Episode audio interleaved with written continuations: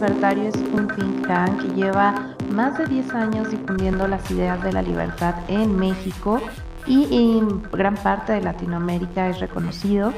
Y dentro de México Libertario ustedes pueden checar su página web www.mexicolibertario.org donde encontrarán en la sección de Think Freedom em, papers eh, de especialistas e intelectuales que desarrollan temas y justifican de manera eh, concreta las ideas de la libertad para pues el día a día, ¿no? Entonces los invitamos a que consulten estos papers en, en, la sección de Think Freedom de la página web de México Libertario. E igualmente recordarles que estos spaces los estamos haciendo cada martes con un invitado diferente y con, em, con temas que son de interés general, principalmente interés para los mexicanos, ¿no? Entonces, pues bueno, ahí, ahí tenemos el reconocimiento para lo que está haciendo México Libertario en, en lo que es nuestro país y pues también en Latinoamérica. Eh, bienvenidos, en un momento comenzamos. Como les digo, vayan por algo de tomar, eh, algo de, de, de, porque aquí vamos a estar platicando un ratito. Em, ya llegó nuestro invitado y pues ahora sí, vamos comenzando. Les presento a Sergio. Eh, Sergio Martínez o arroba Sergio-Econ eh, estudió economía y además es profesor eh, también de, economía y tiene también la participación dentro de eh, México Libertario escribiendo papers profesionales que ustedes pueden encontrar en la sección de México, perdón, de Think Tank, perdón, de Think Freedom. Ay, muchachos, ya tanta información luego uno se le, se le cuatrapea. Eh, en la sección de Think Freedom eh, pueden encontrar también los papers donde ha escrito Sergio Martínez, que es nuestro invitado del día de hoy. Y bueno, en este caso vamos eh, abriéndole el micrófono para saludarlo. ¿Cómo estás, Sergio? Bienvenido, qué gusto. Hola, Majo. muchísimas gracias por la invitación y por la oportunidad de estar aquí con ustedes en otro espacio de México Libertario. Excelente, Sergio. Pues bueno, hoy, esta noche vamos a, platicar, como les digo, ya tienes algo de tomar, ya tienes toda la actitud para, para, pues ahora sí que nos cuentes bien de qué, de qué va esto. Entonces, eh, esperemos que ya todos estén por ahí listos, eh, cómodos y pues ahora sí que tú venos diciendo por dónde va esta, este tema. Sin seguridad no hay libertad. Qué fuerte frase y muy, muy impactante, ¿no? O sea, eh, eh, ¿a qué se refiere con este tema de la seguridad? A ver, que nos vayas orientando y platicando, Sergio. Claro que sí, con muchísimo gusto. Pues eh, primero agradecerles a todos los presentes que nos estén escuchando. Un gusto estar con ustedes hablando otra vez en este foro que organizamos pues cada martes para hablar de los artículos que publicamos en Think Freedom, como ya lo mencionaba eh, Majo, aquí en México Libertario. Eh, el artículo del cual vamos a hablar se llama Sin protección sin, y, ni seguridad no hay libertad ni crecimiento. ¿Qué motivó a escribir este artículo? Lo que motivó a escribir este artículo fueron eh, dos cosas. Lo primero fue la violencia de la que fuimos testigos el 5 de marzo en el partido de fútbol entre Querétaro y Atlas, me parece, si no me estoy equivocando, espero que no. Eh, eh, el, encuentro violento que hubo ese 5 de marzo creo que desató una discusión interesante en torno a si eso reflejaba el clima de inseguridad en México y hasta qué grado. Y eso fue algo que motivó eh, la elección de ese artículo y también pues un análisis que yo he estado haciendo sobre pues las características institucionales en México y qué es lo que le falta a México para ser un país más próspero. Entonces, con el encuentro violento que hubo en aquel partido ya funesto que marcó una fecha sombría a principios de este año, tuvimos una muestra quizá del México real del que pocas veces eh, se habla o del que pocas veces hablan los políticos. Los políticos acostumbrados a hablar únicamente de los grandes proyectos y de los grandes aciertos, olvidan que un problema grave y que sigue sin atenderse adecuadamente en México es el problema de la inseguridad. Ah, fuimos testigos de la impunidad en ese caso, al grado que eh, a esta fecha estoy seguro que muchos de nosotros no tenemos idea muy clara de cómo se castigó a los culpables o si las medidas que se tomaron fueron las más adecuadas. Por ahí hubo personas eh, que fueron aprendidas después, que fueron detectadas, aprendidas y sancionadas, pero muchos mexicanos se quedaron con el mal sabor de boca de que las sanciones no fueron las suficientes. Y tras ese encuentro violento hubo toda una discusión eh, muy importante eh, en nuestro país de si eso estaba reflejando un problema estructural en nuestro México. Ah, y aquí resalta algo bien interesante que menciono en el artículo. Fue muy eh, impactante para quienes hemos estudiado estos temas que esto ocurriera precisamente en Querétaro. ¿Por qué? Porque Querétaro tiene una muy buena fama como estado. Como uno, es uno de los estados, por ejemplo, que tiene un avance económico notable. Es un estado pues bien posicionado geográficamente. Es un estado en el que ha habido innovación en la academia, innovación tecnológica y demás. Es un estado catalogado normalmente como un buen estado para vivir. Es un estado que yo les puedo decir desde mi experiencia como economista, ah, tiene finanzas públicas sanas o relativamente sanas con relación a los otros estados del país. Y es un estado incluso en el que la percepción de inseguridad está por debajo del promedio eh, nacional. Yo ponía una estadística que ahorita se las voy a eh, mencionar, una estadística de una encuesta que organiza el INEGI, en donde solo el 39.7%, 39.7%, o redondeamos a 40, solo el 40% de la población en Querétaro mayor de 18 años manifestó sentirse insegura. Ahora, tampoco me malinterpreten, decir que solo no es minimizar esto, pero el promedio nacional es de 66%. ¿sí? El 66% en promedio en todo México se siente insegura. ¿Insegura ante? Insegura ante el robo, insegura ante la violencia, insegura ante el secuestro, insegura ante la posibilidad eh, de sufrir alguna lesión por parte de grupos criminales o de incluso perder la vida. El 66% de los mexicanos percibe inseguridad en el país, pero de ese gran promedio nacional, solo el 40% en Querétaro se siente de esa manera. Estamos hablando entonces de una diferencia de 26 eh, puntos porcentuales, lo cual nos debe dar una idea de que Querétaro eh, en todo México es un estado bastante seguro. Por eso es que fue más dramático todavía eh, ver las imágenes y videos tan desgarradores de, eh, de golpes y de violencia en ese estado, en un estado que creíamos vacunado como no están vacunados otros estados de la República contra la inseguridad y la violencia. ¿Qué resaltó entonces ese evento del 5 de marzo? Resaltó que realmente ningún lugar eh, del país está a salvo de la violencia. Ningún lugar de México está a salvo de ataques violentos de una facción o de, otra. Yo no me voy a meter en esta charla, quizá lo podemos abordar eh, si gustan en, comentarios, pero eh, mi propósito acá tampoco es analizar en concreto qué fue lo que pasó en Querétaro, sino solo apuntar que eso es evidencia de un problema más general.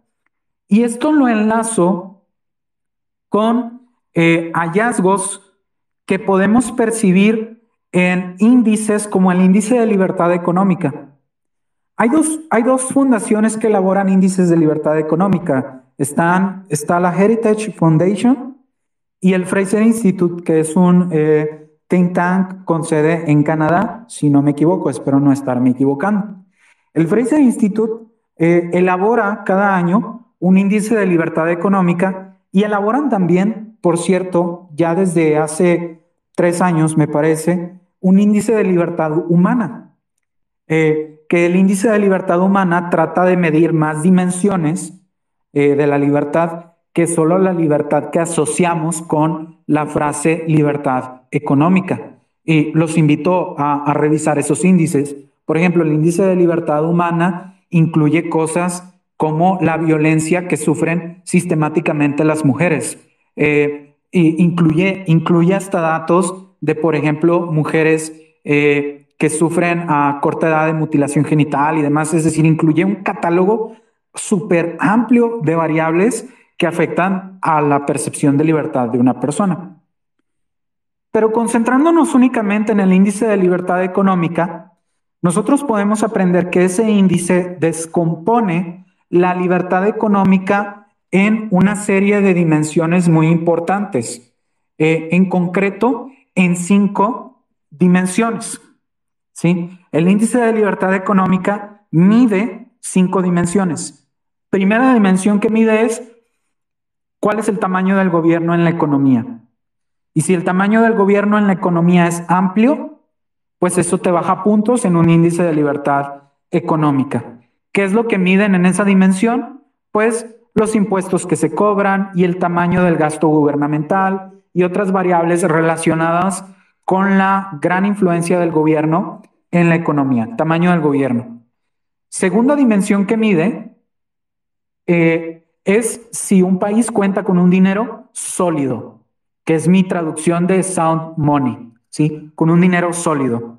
Eh, un país que no cuenta con un dinero sólido, pues es un país en el que el gobierno está metiendo la mano a la moneda y que sufre de inflación en consecuencia. Por lo tanto, un país con un dinero sólido, es decir, un país en el que el gobierno no esté metiendo la mano eh, sobre, sobre el dinero constantemente y de manera discrecional, pues es un país más libre.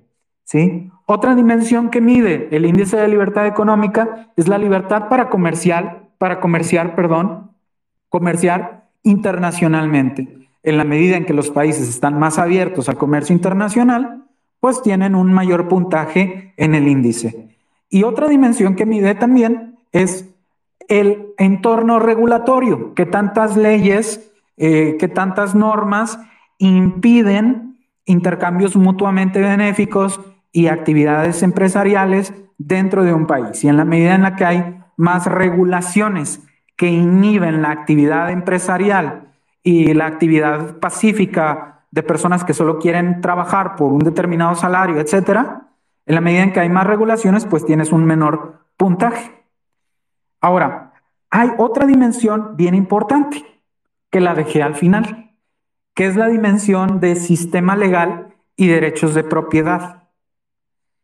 En, todas, antes de hablar en esa dimensión, voy a decirles una cosa. En todas las dimensiones anteriores de las cuales hablé, México está relativamente bien calificado. Es decir, México eh, no tiene un gasto gubernamental tan grande como lo tienen otros países de Latinoamérica. Sí lo tiene, ¿ok? Pero en relación con otros países de Latinoamérica no es tan grande, ¿sí? Que sí lo tiene y no es de despreciar, pero no tan grande como otros países de Latinoamérica. México, México tiene un dinero relativamente sólido. O sea, en los últimos 30 años o 25 años hemos tenido una tasa de inflación relativamente estable, salvo el último año que alcanzamos una inflación anual superior al 7% y que pinta para ser quizá para llegar al 6% este año, o sea, salvo esas tasas de inflación altas, esos picos eh, altos, pues hemos tenido una inflación realmente eh, estable o hasta cierto grado estable a partir de la autonomía del Banco de México y de los candados que se han puesto para que el presidente no le pueda meter mano a la oferta monetaria y, y hacer y deshacer. ¿Sí? Eh, bueno, la base monetaria, no en concreto la oferta monetaria. Ah, tenemos un dinero relativamente sólido, que hay problemas de inflación, sí, pero relativamente sólido. Tenemos libertad para comerciar internacionalmente, tenemos montón de tratados que un liberal podría decir, eh, lo que importa no es tener chorrocientos tratados, lo que importa es simplemente estar abierto. Sí, es cierto, pero eh, no lo neguemos, el tener tratados comerciales nos permite expandirnos al mundo y poder eh, comprar eh, de otras regiones o de otros países y satisfacer necesidades. Entonces, estamos relativamente abiertos al comercio internacional. Buena calificación ahí. Y en regulación es donde sí andamos cogiendo, pero afortunadamente, yo, y, digo afortunadamente, nuestro gobierno a veces es tan mediocre que eso a veces juega a nuestro favor. Y a veces eso limita, la misma mediocridad del gobierno limita eh, su poder regulatorio para hacer más daño. Y creo que eso lo vimos en parte con el COVID, pero eso es otra discusión de, de otro día. Eh, y sin embargo, si en esas dimensiones salimos, pasamos de panzazo, por decirlo de alguna manera, en donde salimos terriblemente mal, es en la dimensión de sistema legal y derechos de propiedad. ¿Qué es lo que mide esa dimensión dentro del índice de libertad económica? Lo que mide esa dimensión es la imparcialidad de los procesos legales en México y en qué grado se protegen los derechos de propiedad de una persona. Y recordemos que los derechos de propiedad de una persona incluyen los derechos sobre su patrimonio físico y sobre su integridad física. Es decir, mis derechos de propiedad se refieren a la autoridad que yo tengo y que otros reconocen sobre mi cuerpo, sobre mi integridad física y sobre los bienes que yo adquirí de manera legítima, ya sea que los adquirí porque otra persona me los cedió voluntariamente a través de un intercambio, un regalo, o porque yo mezclé mi trabajo con recursos que antes no eran poseídos por nadie y puedo reclamar títulos de propiedad sobre esos recursos. Los derechos de propiedad en México eh, están muy, muy, muy uh, perjudicados por el sistema económico y el sistema social que tenemos actualmente en nuestro país. Y es ahí donde tenemos una calificación bastante baja, es ahí donde reprobamos. En todas las demás dimensiones tenemos una calificación por encima de 7, en una escala de 0 a 10. En la calificación de sistema legal y derechos de propiedad, tenemos, eh, nos ubicamos en la última, eh, en la última elaboración de este índice en 4.7, es decir, reprobamos, ¿sí? Eh, y acá no es como, acá no es como en la escuela que 4.7 sube a 5, no, es 4. de hecho es 4.69, ni siquiera es 4.7. 4.69, reprobamos totalmente. ¿Por qué reprobamos? Reprobamos porque hay grupos de presión que influyen sobre el sistema legal. Reprobamos porque no hay imparcialidad en los procesos legales. reprobamos porque nuestros derechos de propiedad no están protegidos de la, eh, de la inseguridad y de la violencia. Y aquí entra un elemento muy importante. Dentro del movimiento liberal, ¿sí? de ese movimiento de, de amplio espectro, pues hay distintos tipos de liberales y libertarios. Hay libertarios que creen en un Estado mínimo y hay libertarios que creen que no deberíamos tener ningún tipo de Estado y que deberíamos vivir en la anarquía absoluta. Eh, y bueno, discusión también para otro día. Pero algo en lo que yo creo que todo libertario eh, bien educado estaría de acuerdo es que mínimo, si vas a tener un gobierno, sea, aunque seas un anarquista, creo que eh, estás de acuerdo con esto. Si vas a tener un gobierno, al menos el gobierno debe hacer la tarea principal de defender a los ciudadanos de la agresión contra la violencia y eh, protegerlos del fraude o del incumplimiento de contratos. Si eso no se cumple, un país está frito. Ahora, déjenme decirles algo bien interesante. El índice de libertad económica le da la misma ponderación a todas las dimensiones de las que hablé. Son cinco. Otra vez las voy a enunciar. Tamaño de gobierno, dinero sólido, libertad para comerciar internacionalmente, regulación y derechos de propiedad.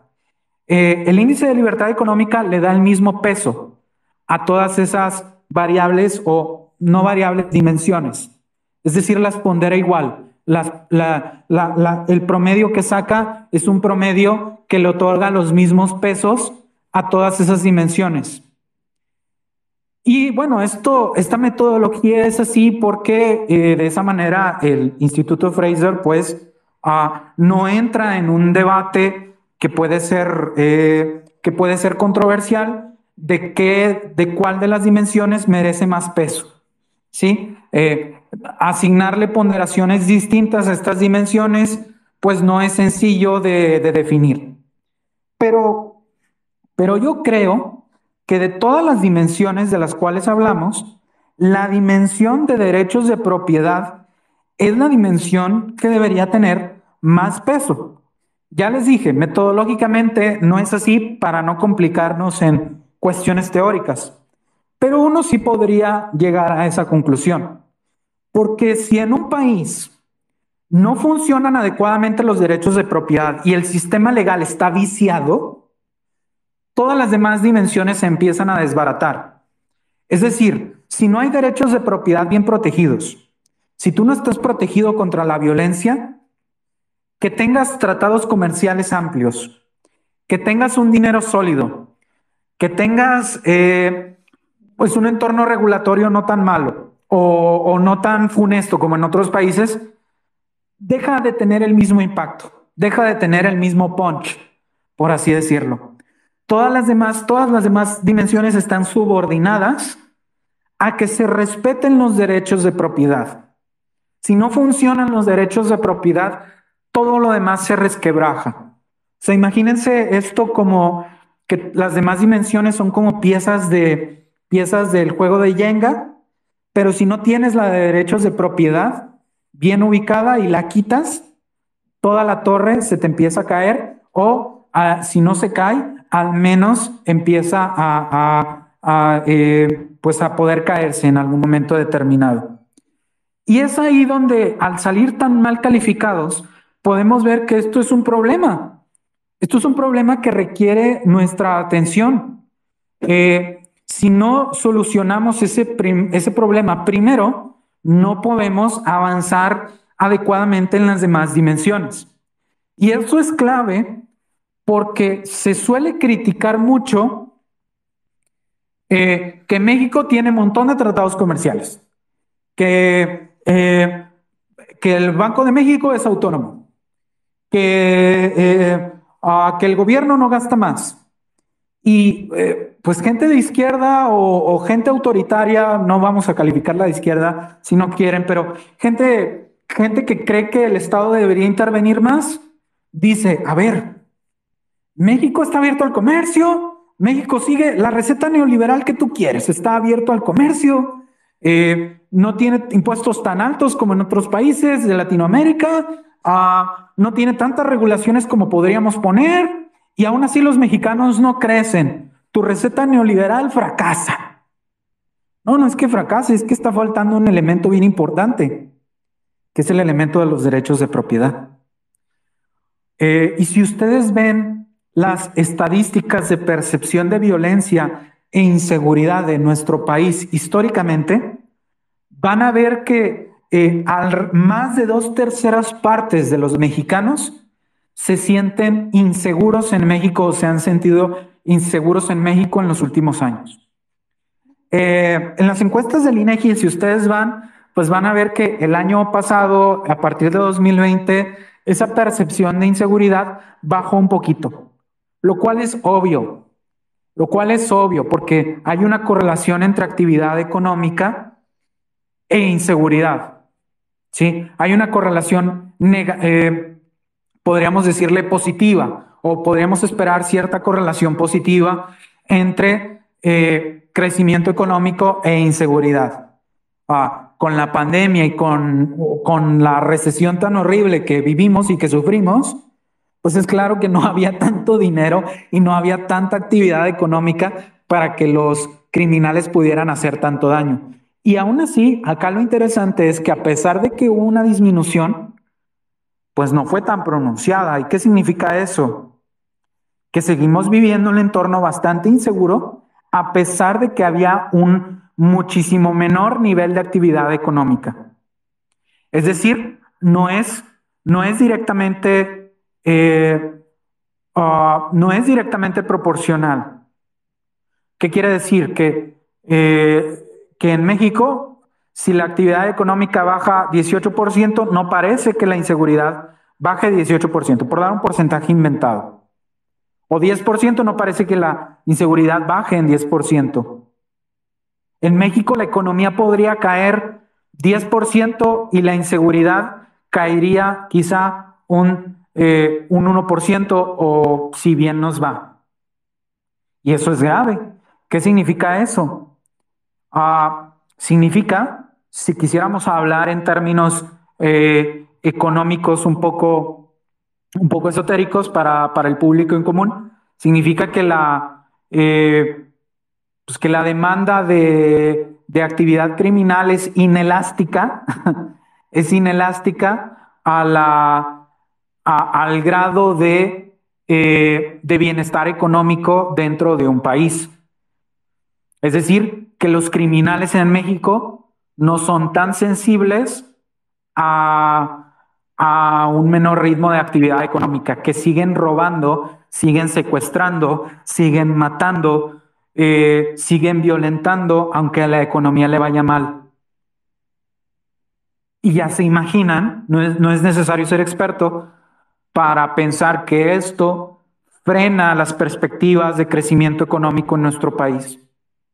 Ayer fue la gran inauguración del Aeropuerto Internacional Felipe Ángeles y hubo muchos memes, hubo muchas discusiones, yo mismo me sumé eh, a todo el show, a todo el espectáculo, criticándolo desde mi trinchera.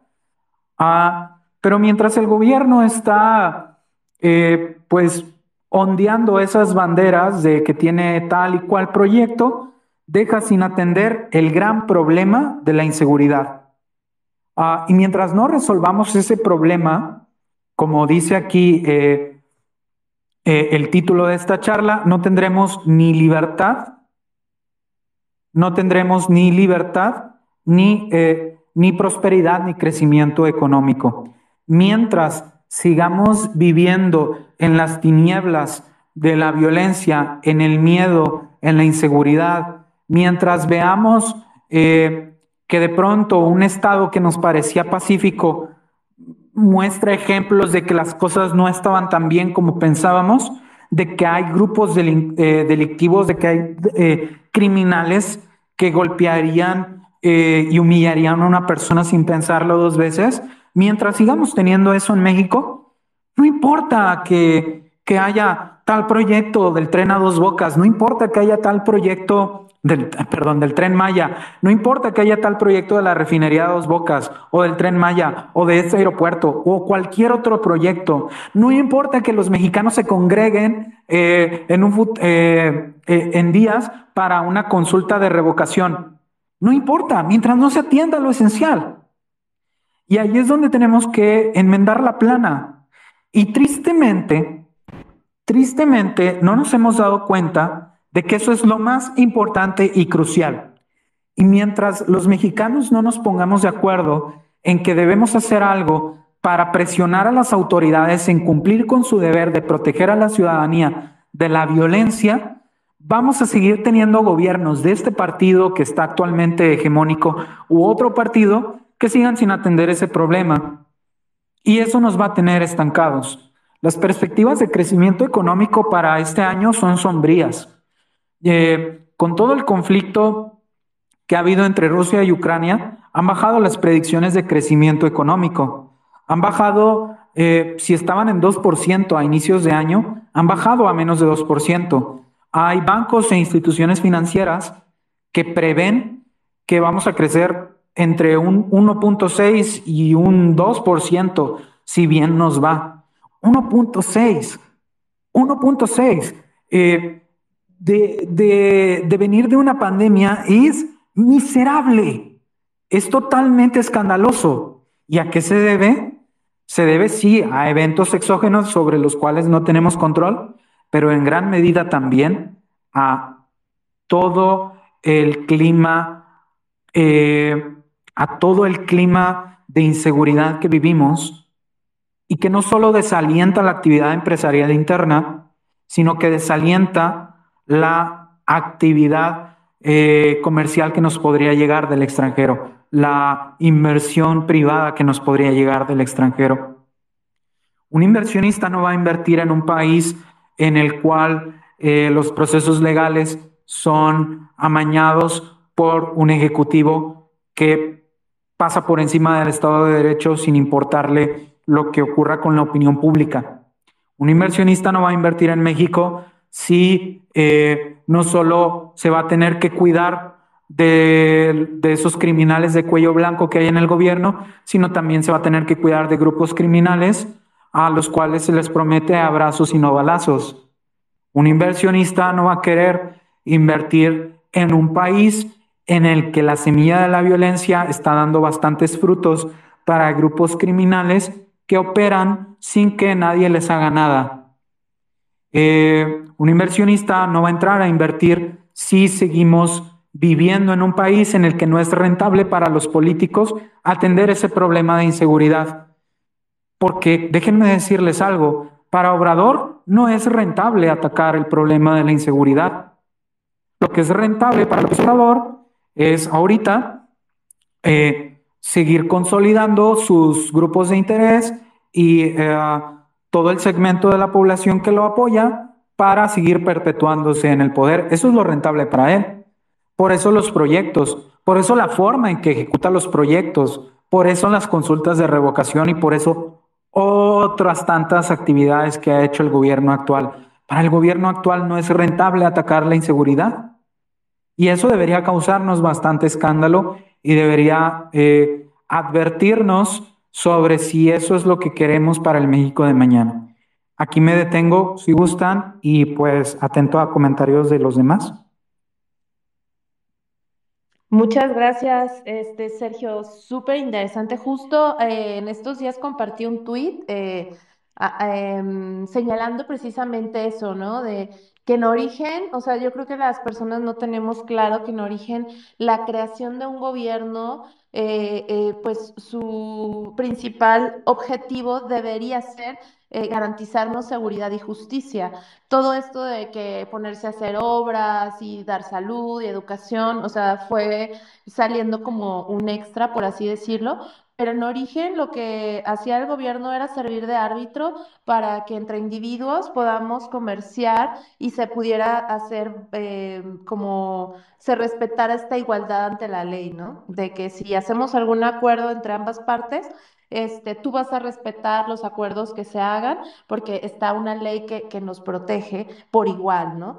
Entonces, pero de repente ahora tenemos estos gobiernos gigantes que eh, no son empresarios, que no arriesgan de su propio capital dinero que sudaron de su frente, sino que es el dinero de todos los mexicanos y la están haciendo de empresarios creando obras, eh, dándoles contratos a, sus amigos. Entonces, e, esa parte yo creo que es muy importante que los mexicanos se den cuenta, ¿no, Sergio? ¿Qué opinas? Sí. Y bueno. Sí, definitivamente, definitivamente es importante que los mexicanos eh, tengamos muy claro que no es la ejecución de grandes obras públicas y grandes proyectos la que levanta a un país o la que le da notoriedad a un país. Eh, sobre todo en un gobierno como en, la, como en el actual. Yo, yo al sistema económico de este gobierno, o yo más bien, no al sistema económico, yo a la filosofía económica de este gobierno la llamo de la siguiente forma. Para mí la economía de este gobierno o su filosofía económica es la economía del trapiche. Eh, el trapiche es un instrumento eh, con el cual eh, uno puede elaborar ciertos líquidos o jugos con, con el impulso de burros o, animales de, de, tiro. Ustedes pueden buscar en Google para qué es un trapiche para que tengan una mejor idea de lo que es. ¿Por qué le llamo así? Porque en una ocasión eh, eh, López Obrador eh, hizo un video mostrando cómo funcionaba un trapiche y enalteciendo a ese tipo de, a ese tipo de, de actividades. Y ahí me quedó muy claro que para el presidente una economía sería más próspera si todos adoptáramos a un estilo de vida pues más rústico o, o, si todos nos abocáramos a actividades que requirieran una mayor intensidad de mano de obra, si lo quieren decir, si lo quieren llamar así. Eh, Oye, pero, pero no para sus hijos, eso sí, porque o sea, sus hijos este, sí viven en mansiones y él mismo vive en un palacio. O sea, él lo quiere, pero a lo mejor para los mexicanos, pero no para su familia, ¿no?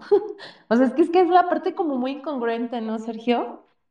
Sí, totalmente de acuerdo. Y de hecho ayer discutía sobre esto en Twitter con, eh, con un conocido y es totalmente cierto. Es justo lo que tú dijiste, me leíste la mente porque eh, es cierto, Obrador quiere ese tipo de filosofía económica para todo México, mientras siempre y cuando él esté en una posición en la que pueda acceder a una economía próspera para sus hijos o para él mismo, ¿no? Eh, totalmente de acuerdo. Ah, que ese es el vicio de todos los autócratas de, que están cortados con esa, con esa tijera, como Obrador, eh, Maduro, cualquier otro dictadorcillo que se les ocurra en Latinoamérica, todos son iguales.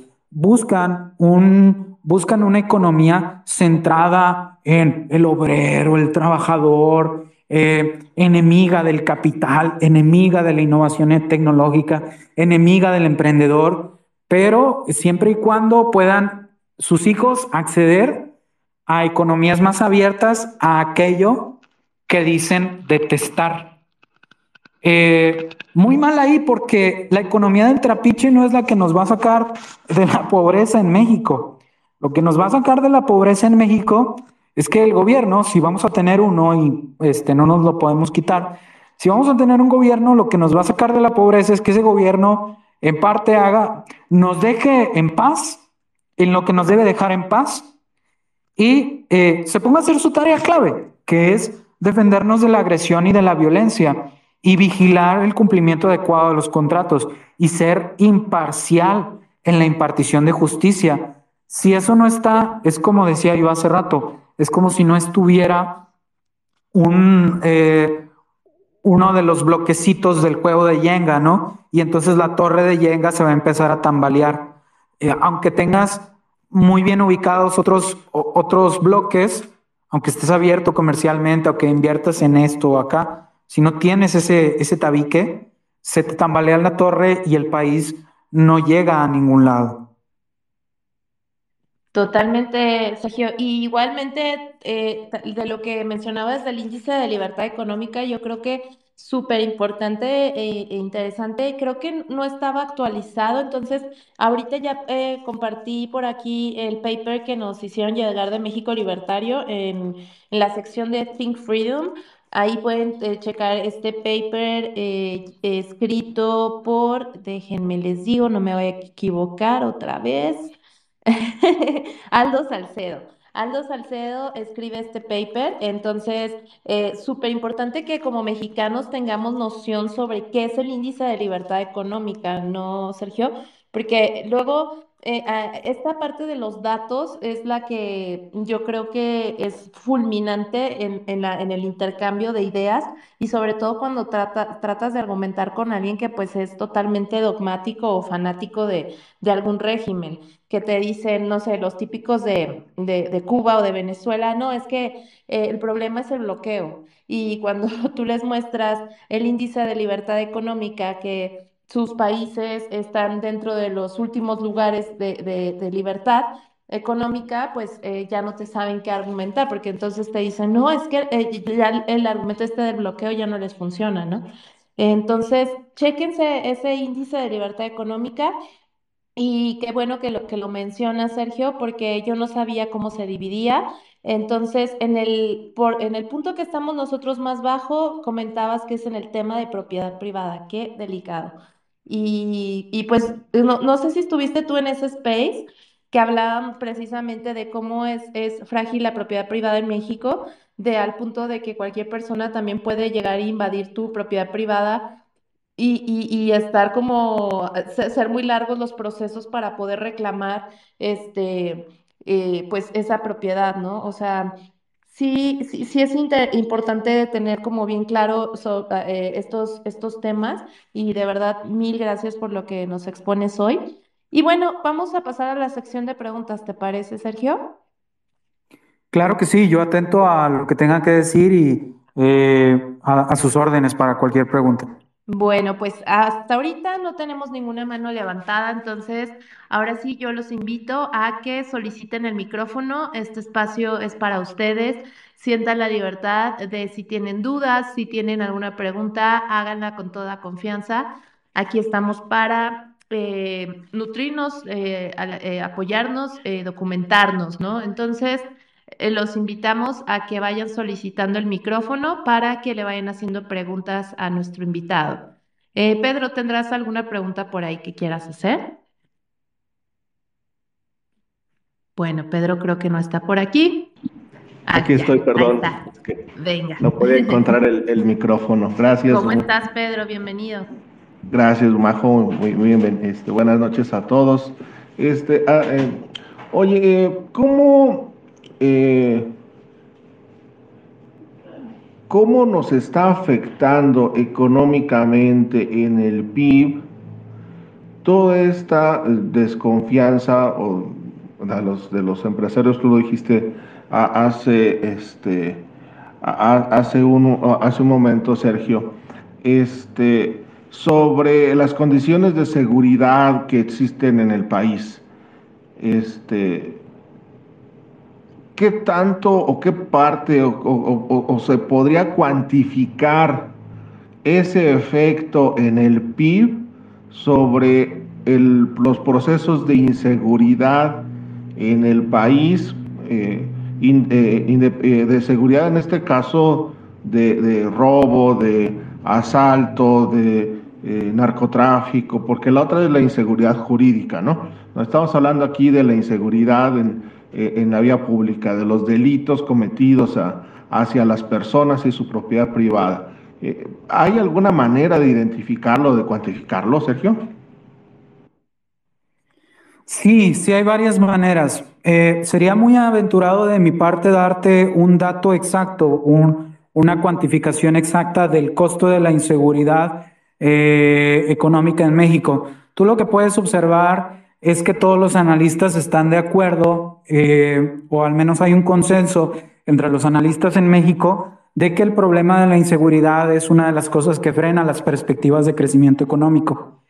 Cada mes, ustedes pueden consultar una encuesta, ya le he mencionado en otros espacios, me parece.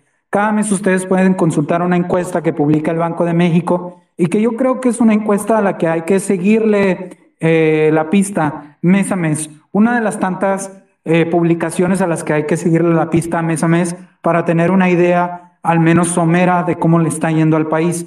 El Banco de México publica cada mes una encuesta de expectativas de especialistas del sector privado. Y en esta encuesta de expectativas lo que hace es sondear entre diversas consultorías y entre diversos, valga la redundancia, especialistas, eh, cuáles son sus opiniones en torno a diversos indicadores macroeconómicos en el país. Y también, ¿qué opinan sobre eh, lo que detiene el progreso económico en México o los factores de riesgo? Y un factor de riesgo que normalmente van a ver es la inseguridad eh, y la incertidumbre política. La incertidumbre política, en particular con este gobierno, ah, me parece que le llaman de otra forma, pero eh, en este gobierno hemos visto eso constantemente. Yo me podría quizá tratar de arriesgarte, de arriesgarme un poco dando una respuesta no muy exacta del costo de la inseguridad en el PIB, diciéndote que probablemente se mida eh, con base en la diferencia del PIB potencial que podría tener un país ah, institucionalmente más desarrollado y el PIB que actualmente tenemos. Nuestro país, al ser un país de mediano desarrollo y que tiene ya mucho tiempo estando en desarrollo, es un país que idealmente debería crecer a tasas mucho más altas. Ah, históricamente, eh, en los últimos 20 años o más, hemos crecido a tasas promedio de 2% o menos, que son tasas bastante mediocres. Son las tasas en las que ya crece una economía desarrollada como Estados Unidos. Pero que Estados Unidos crezca a 2% está genial para Estados Unidos por el tamaño ya tan increíble que tiene y por su elevado PIB per cápita o PIB por habitante. Eh, que México crezca esa tasa es deprimente, porque significa que se está quedando muy por debajo y que va a tardar muchísimos años en alcanzar un PIB como el que tiene Estados Unidos. Y si gustan, aquí en algún eh, en alguna pausa que tenga, hago el cálculo, por ejemplo, de cuántos años tardaríamos en llegar al PIB per cápita que, experimenta un estadounidense. No es, no es tan difícil elaborar un cálculo de esa manera. Pero si seguimos creciendo estas tasas, nos vamos a tardar muchísimas generaciones. Estoy casi seguro de que yo no lo voy a ver y de que muchos de nosotros que estamos aquí presentes no vamos a ver eso. Quizá ni nuestros hijos, es más, quizá ni nuestros nietos. Así de grave está. Eh, ¿A qué tasas podríamos estar creciendo? Yo me atrevo a decir que podríamos estar creciendo si estuviéramos institucionalmente mejor desarrollados a tasas de 5 o 7%. Entonces, si la inseguridad fuera el factor clave realmente que yo creo que es, podrías decir, podrías atreverte a decir así muy exageradamente que la inseguridad le cuesta a 5 puntos porcentuales al PIB, ¿no? A un PIB potencial.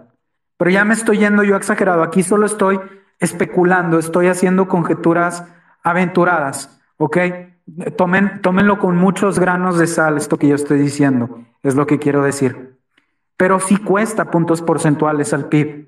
Eh, porque si tuviéramos instituciones más desarrolladas, si, si el gobierno hiciera su tarea bien, que es la tarea de protegernos de la violencia y de la agresión, si el gobierno hiciera esa tarea bien, eh, podríamos crecer hasta esas tasas.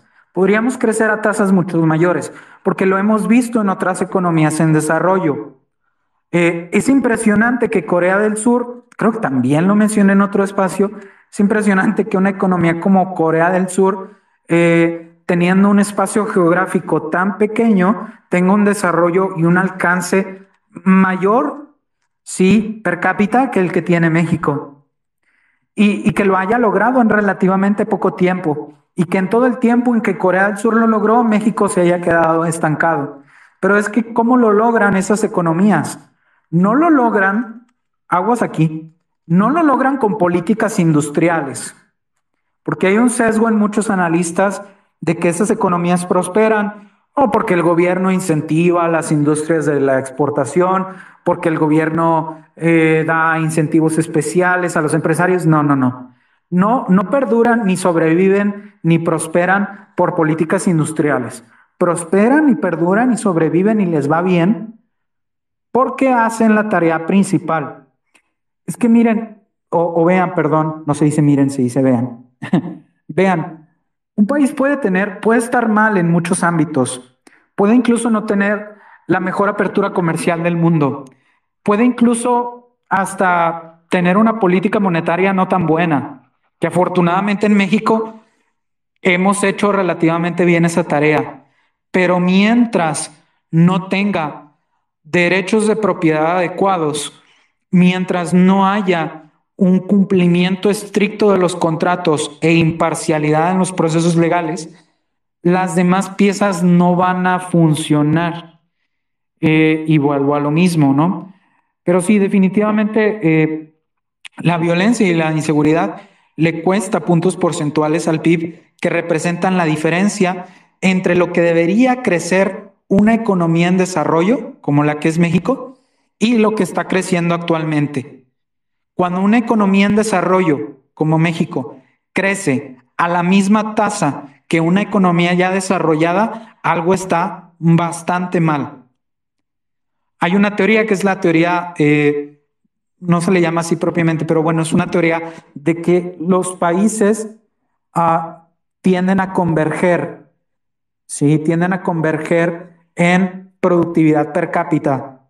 Y la forma en la que convergen es si los países en, en, eh, en desarrollo crecen a tasas superiores a las que crecen los países ya desarrollados y luego llegan a un nivel, idealmente llegan a un nivel en el que ya las tasas son las mismas.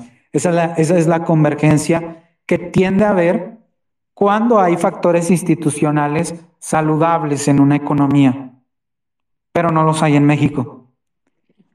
Eh, tenemos un déficit institucional grande. Sí, adelante, perdón. Ah, no, no, perdón, este Sergio, pensé que habías terminado y, y, que acá Pedro también, este, creo que todavía tienes otra duda, ¿verdad, Pedro? Nada más puntualizar un dato de, de lo que ahorita estaba hablando este, también Sergio. Este, ahorita estoy viviendo una publicación del de, Partido Libertario MX en Twitter y, y, y, porque me acordé ahorita de que, está, de que hablaste de, del, del PIB per cápita.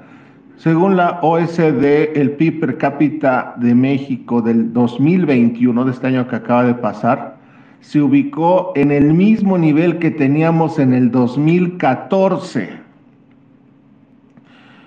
el PIB per cápita al cierre del 2021 es 17.922 dólares.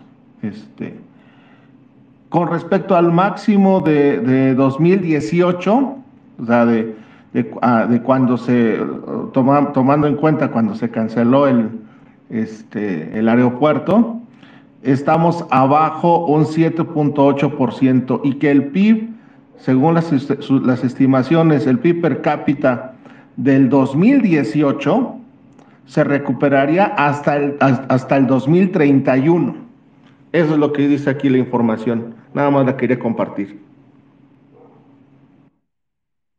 Muchas gracias, Pedro. Eh, bueno, pues continuamos. Eh, por aquí ya, ya se animaron a hablar más. Me da gusto.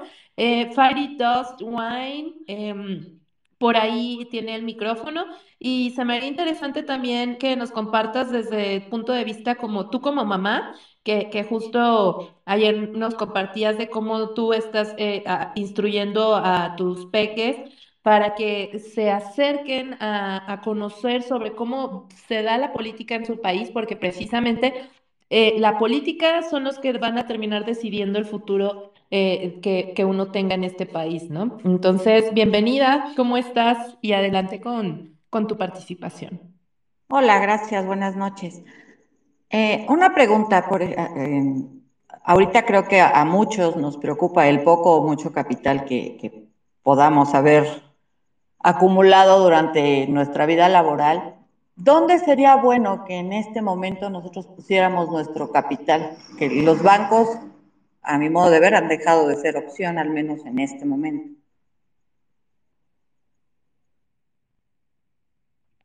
Buena pregunta. A ver, Sergio, si, si, si nos puede resolver la duda. ¿En qué sería bueno invertir? Eh, ¿En qué instrumentos? Eh, aparte de los bancos.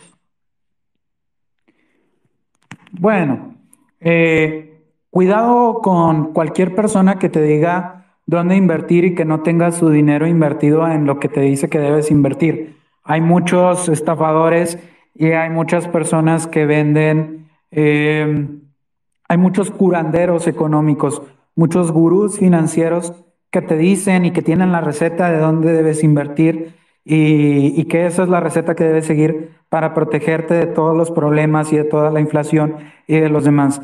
Yo no voy a jugar al gurú financiero, yo lo único que te puedo decir es que eh, todo ciudadano debe, debe tener diversificado su portafolio financiero. Esto significa que todo ciudadano debería invertir una parte en instrumentos financieros gubernamentales, instrumentos de renta fija, eh, en, uh, puedes invertir una parte en CETES, puedes, que por cierto a lo mejor va a ser rentable o va a ser un poco más rentable porque hay perspectivas de que vaya a subir la tasa de referencia eh, el Banco de México en un futuro. Puedes invertir una parte en CETES, una parte en, una parte en, valores. Ya es más sencillo invertir en valores. Eh, hay plataformas, hay hasta aplicaciones que uno puede abrir y en la cual uno puede empezar a, a invertir en acciones. Eh, tener el dinero dormido en el banco, pues claro que no, no es muy buena idea. Entonces, solo una parte eh, deberíamos tenerla idealmente invertida ahí. A otra parte, si eres amante del riesgo en, en algún portafolio de criptomonedas, pero también hay que tener mucho cuidado. Ah, es mejor acercarse con un especialista financiero que eh, tenga, que, pueda cobrar o al que pueda resentir el costo de no darte una buena, un buen consejo o una buena advertencia. Eh, lamentablemente, yo no te puedo decir así a grandes o muy concretamente eh, en qué invertir, yo solo te puedo decir a muy grandes rasgos cosas que tú probablemente pues ya, ya entiendes o ya se te hacen muy intuitivas, como es la idea de diversificar. Eh, yo, por ejemplo, tengo una parte de mis ahorros en CETES, otra parte las tengo en criptomonedas, una parte pequeña, otra parte la invierto en valores y así es como eh, pues yo trato de mitigar los efectos negativos de eh, cualquier evento económico. Hay un libro muy bueno, ah, ya se me olvidó, qué, mala memoria tengo, pero se me olvidó el nombre. Hay un libro muy bueno que básicamente lo que dice es que eh, en lugar de jugarle al, al, lobo de Wall Street, eh, invirtiendo aquí y allá y sacando acá, lo ideal es que toda persona invierta eh, de manera conservadora en un portafolio diversificado de distintas acciones y que mantenga ese portafolio inalterado por un gran periodo. ¿sí? Eh, y al parecer esa es la receta, que no es una receta que te vuelve rico de la noche a la mañana, eh, pero es una receta que te promete un cierto nivel de bienestar a largo plazo, ¿no? Entonces, eh, sí, esto es algo, esto es educación financiera que todos deberíamos tener y que nos puede también, pues, ayudarnos a mitigar el impacto eh, del déficit institucional que tenemos en nuestro país. Oye, y para complementar, yo en lo personal te pudiera decir que también te puedes acercar a asesores financieros, como bien dice este Sergio, eh, que ofrecen estos instrumentos que, que, te dan como más rendimiento que en un banco, ¿no? Que tú le dices, ¿sabes qué? Yo en tres años me quiero comprar un terreno o una casa o tal, y ya te hacen una proyección de cuánto tendrías que invertir y, este, y cuál, cuál instrumento te convendría, ¿no?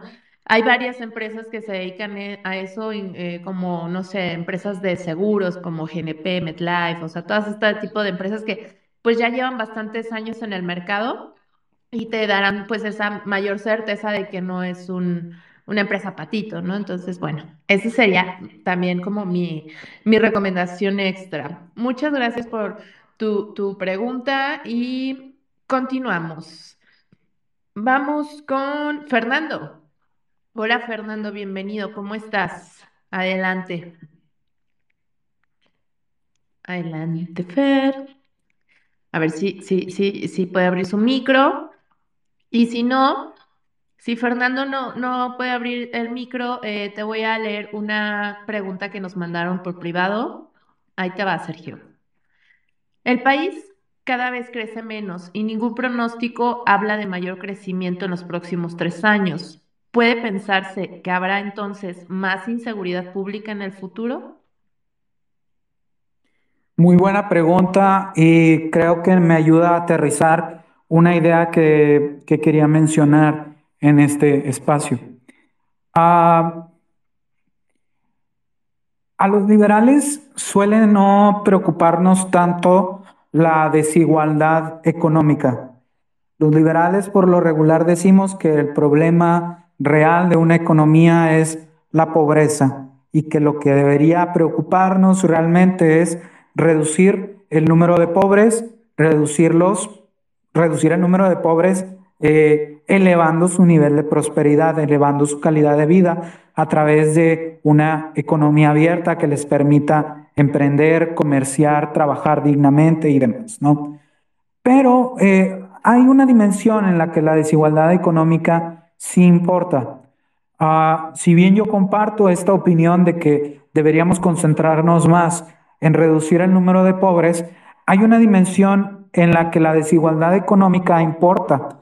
Y es que cuando la desigualdad económica interactúa con un bajo crecimiento económico, eso suele generar un caldo de cultivo para gobiernos populistas en el futuro y precisamente para un mayor clima de inseguridad.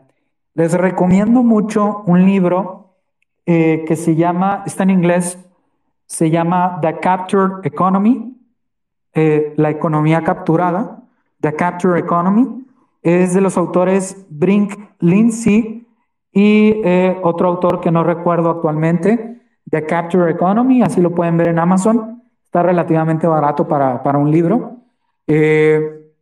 bueno, no, no está tan barato, o lo barato relativo para cada quien de lo que le guste gastar en libros. Pero es un muy buen libro porque lo que retrata ese libro es que, aunque, aunque se centra en la economía estadounidense, ese libro muestra que cuando hay pobreza, que cuando hay un crecimiento económico estancado, cuando la economía se estanca y cuando además hay desigualdad, la gente se empieza a inquietar. La gente se empieza a inquietar y es ahí cuando las narrativas populistas empiezan a ser más seductoras para el público en general. Y es ahí cuando los López Obradores o los Maduros o los Pedros Castillos o incluso en Estados Unidos el político, que, los Bidens o este otro político que siempre estaba ahí, eh, se me olvidó el nombre, pero otros políticos populistas es cuando su mensaje se empieza a volver más atractivo para la gente, para el público. Incluso el mensaje de un Donald Trump eh, también atrajo a, muchos, a muchas personas que en Estados Unidos en su momento estaban percibiendo que la economía estaba estancada, que los ricos se quedaban ricos y que los pobres se permanecían, permanecían pobres. México tiene todos los, todos los, todas las fracturas, todas las grietas institucionales que dan pie a eso.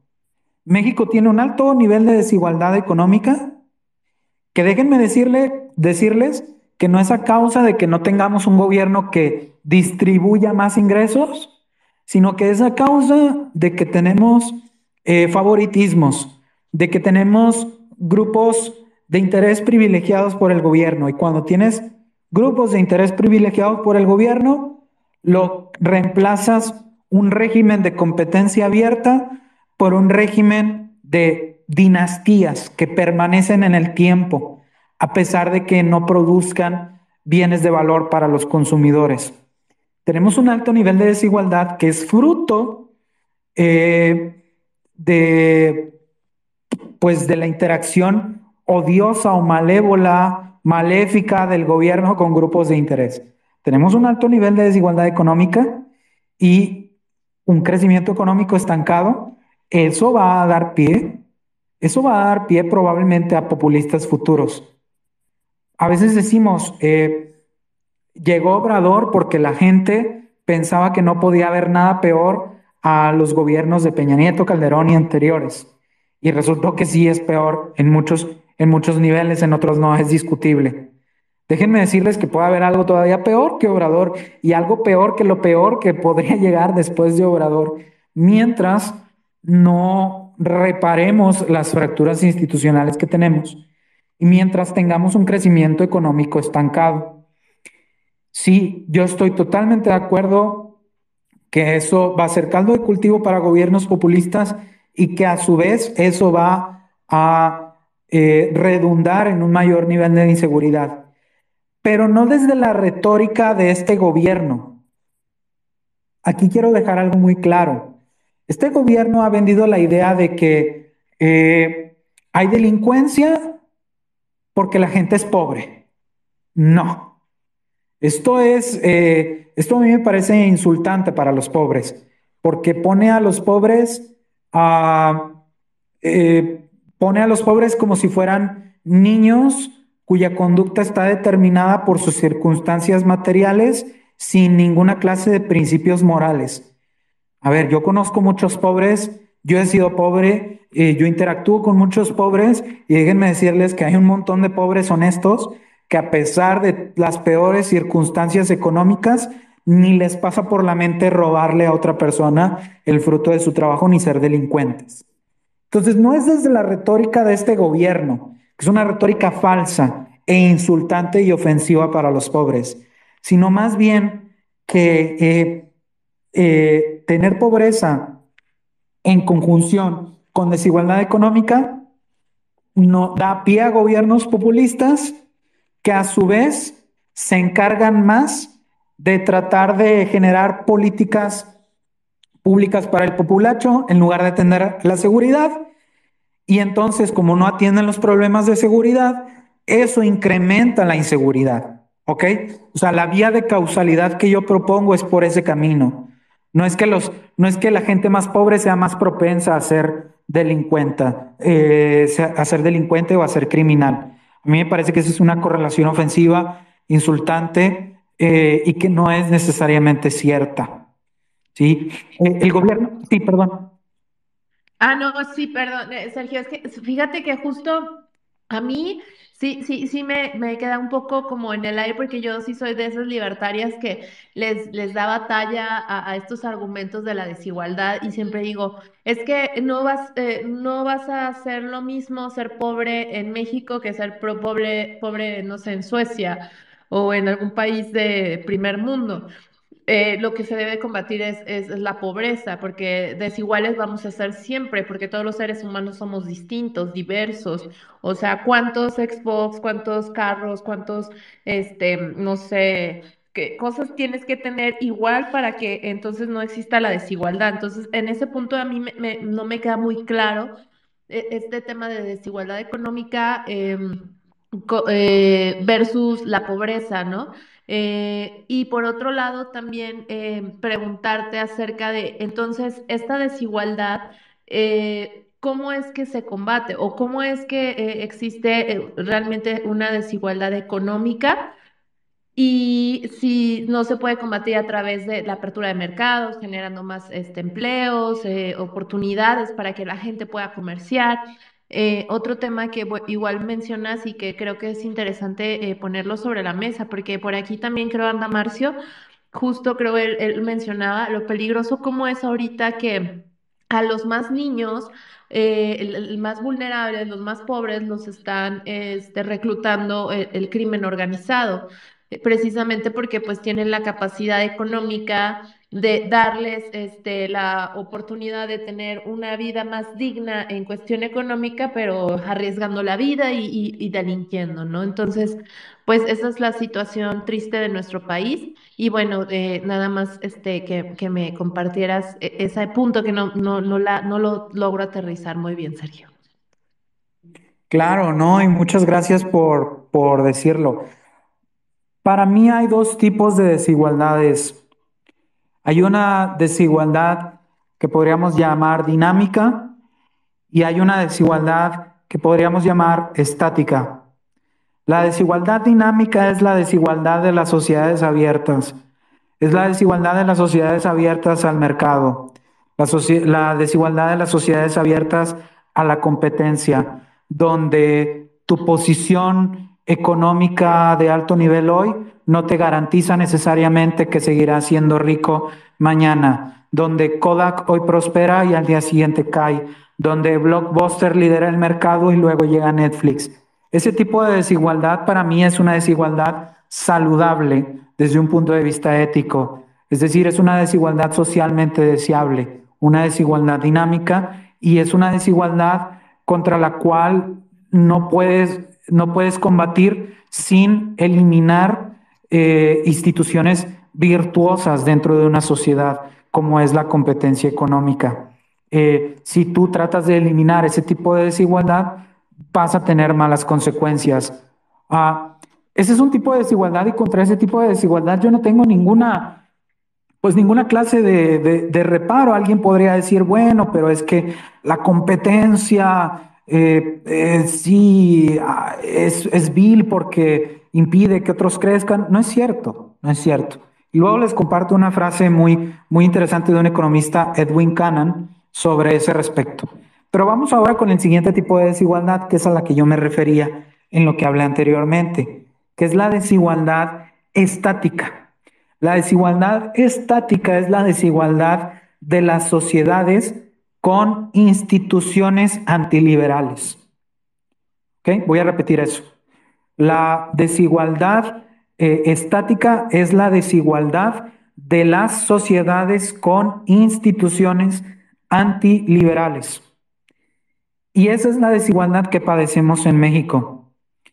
Eh, es la desigualdad que se genera cuando hay grupos de interés que reciben privilegios por parte del gobierno y que entonces no sufren la presión ni los rigores de la competencia económica.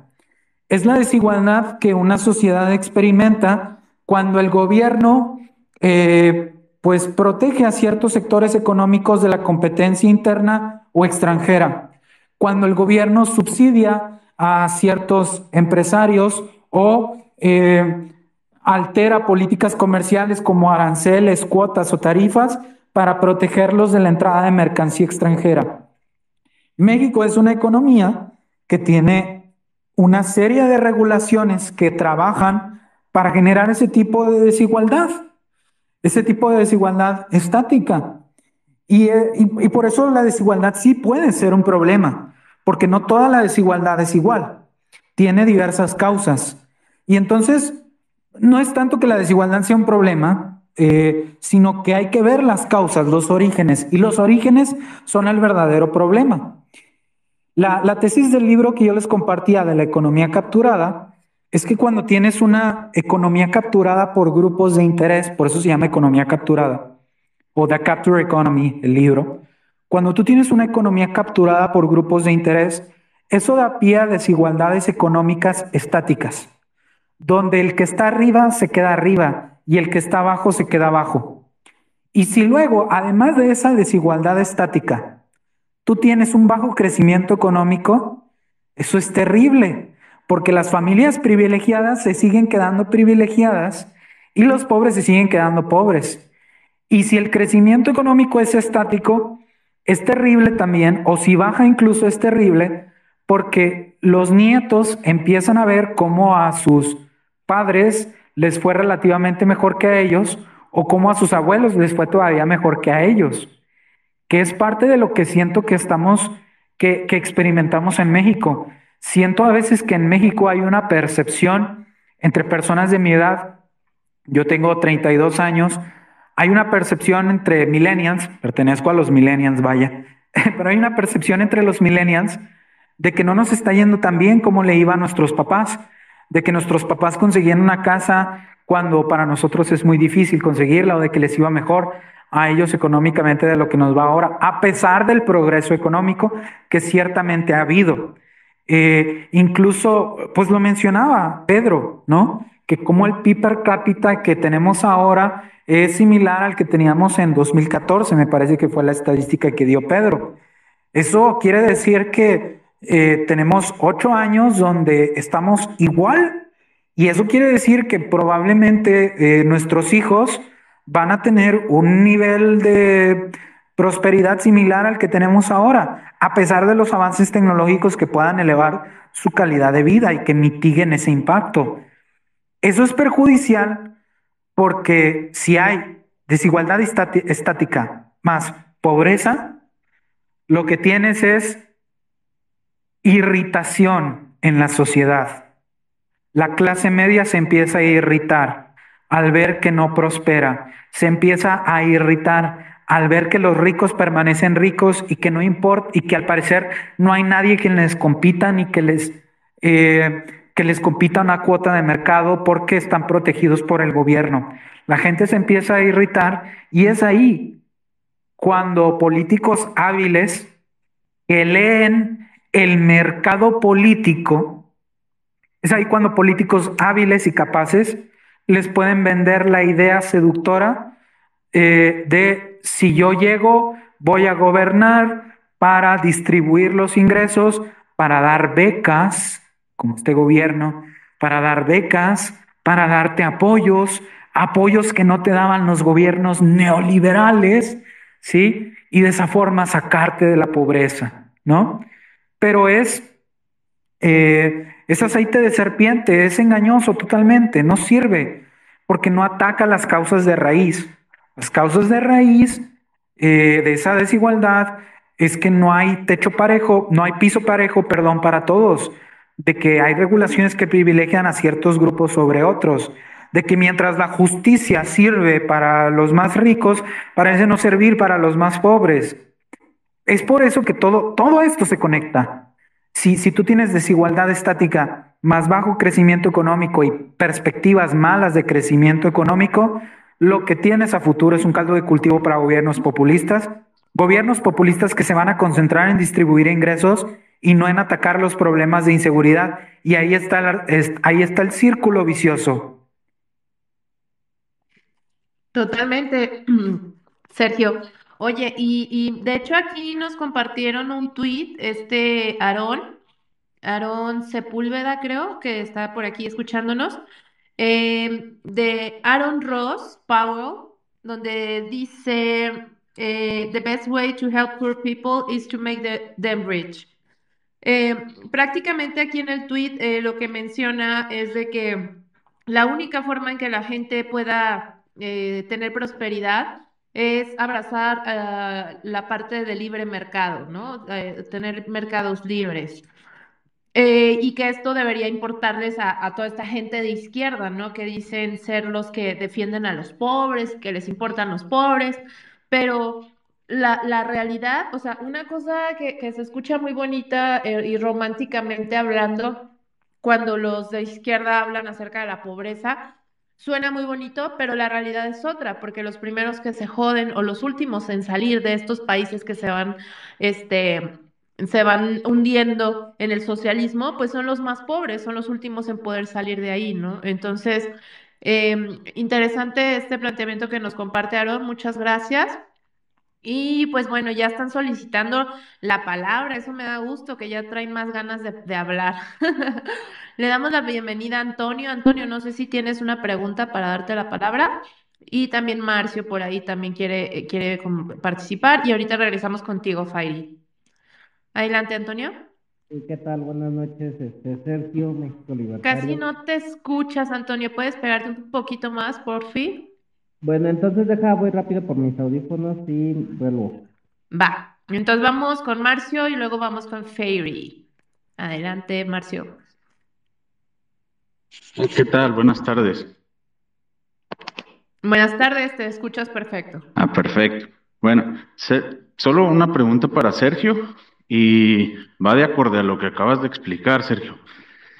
Desde hace unos, creo que fue hace una semana, compartiste un paper donde un economista comparte un estudio que le llevó como seis años hacerlo, donde contradice toda la teoría de Piketty de donde, bueno, que con el crecimiento que se ha tenido en los últimos años, la desigualdad ha aumentado.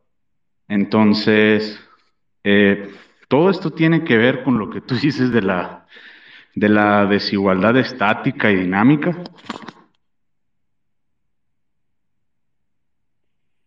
Sí, eh, ese trabajo de investigación es un trabajo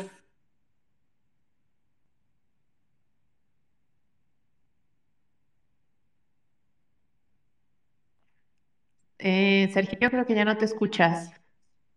Ah, ok, perdón, ya me escucho bien, ¿verdad? Ya. Ok, una disculpa. Ah, sí, con relación a ese trabajo de, investigación. Es un trabajo de investigación que elaboraron Vincent Geloso, Phil Magnes, me parece también está, es uno de los coautores y otros autores más, en el que eh, analizaron datos empleados por Emanuel Sáez y Thomas Piketty, si no me equivoco, es el otro coautor. Ah, eh, en ese trabajo de investigación de Sáez y Piketty, ellos mostraron que contrario a la hipótesis de Kuznets, la desigualdad en Estados Unidos al parecer tenía una forma de, U. Sí, al parecer tenía una forma de U. Explico un poco esto para que, para que se entienda. Eh, hay una hipótesis de un economista, Simon Kuznets, de que la desigualdad en una economía suele exhibir una forma de U invertida, de U invertida conforme crece económicamente. Es decir, conforme una economía empieza a crecer, esperaríamos que sea más desigual, más desigual, más desigual, más desigual, hasta llegar a un punto máximo. Y luego después, conforme siguiera creciendo, esperaríamos que empezara a descender la desigualdad. Ahí está la U invertida. Esa es una hipótesis o una conjetura teórica de Simon Kuznets, un economista bien importante porque es clave este economista para todas las estadísticas que hoy usamos del PIB y demás. Eh, lo que hicieron Piketty e, y Emanuel Sáez en un paper ya de, ah, creo que es de 2004 o 2007, no, tristemente no recuerdo bien la fecha, pero lo que hicieron ellos fue con datos de eh, previos a la Segunda Guerra Mundial y datos más actualizados, con formas de impuestos y demás, eh, describieron no una curva de U invertida como proponía Kuznets, sino que descubrieron que aparentemente en Estados Unidos hubo una U, hubo una U, y que la desigualdad disminuyó, según ellos, con políticas implementadas durante la Segunda Guerra Mundial de alto gasto público y, y demás y que la economía después en Estados Unidos ha ido subiendo, que la desigualdad después en Estados Unidos subió dramáticamente y ha subido dramáticamente en los últimos años. Esa es la supuesta tesis de Piketty y de Saez con el análisis de datos que ellos hicieron. Lo que mostraron Vincent Geloso, que les recomiendo que lo sigan en Twitter, eh, escribe en inglés, pero es, es muy buen economista.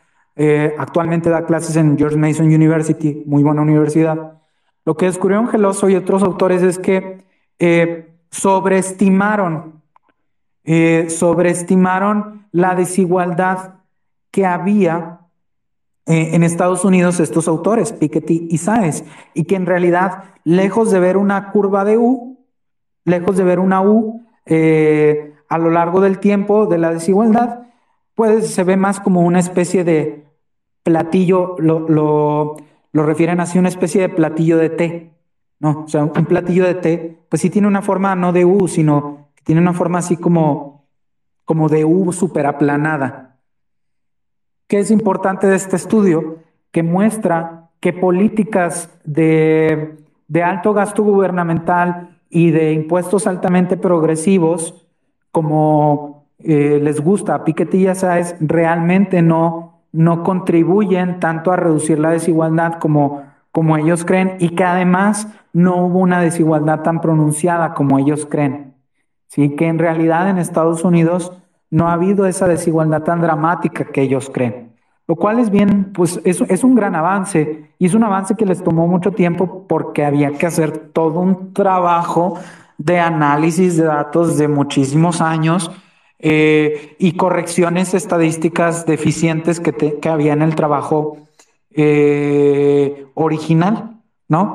Ah, le recomiendo mucho checarlo. En mi Twitter yo puse algo de, de eso. En, ¿En qué página? Me parece que en el American Enterprise Institute, si así se llama, y no me estoy equivocando, en el American Enterprise Institute salió un resumen de los hallazgos de ese trabajo. Y sí, efectivamente lo que muestra es que la desigualdad no ha sido tan grave en Estados Unidos como eh, han vendido estos autores y que políticas de altos impuestos progresivos y de gasto gubernamental realmente no tienen los efectos que estos autores Piketty y Saez creen que tienen.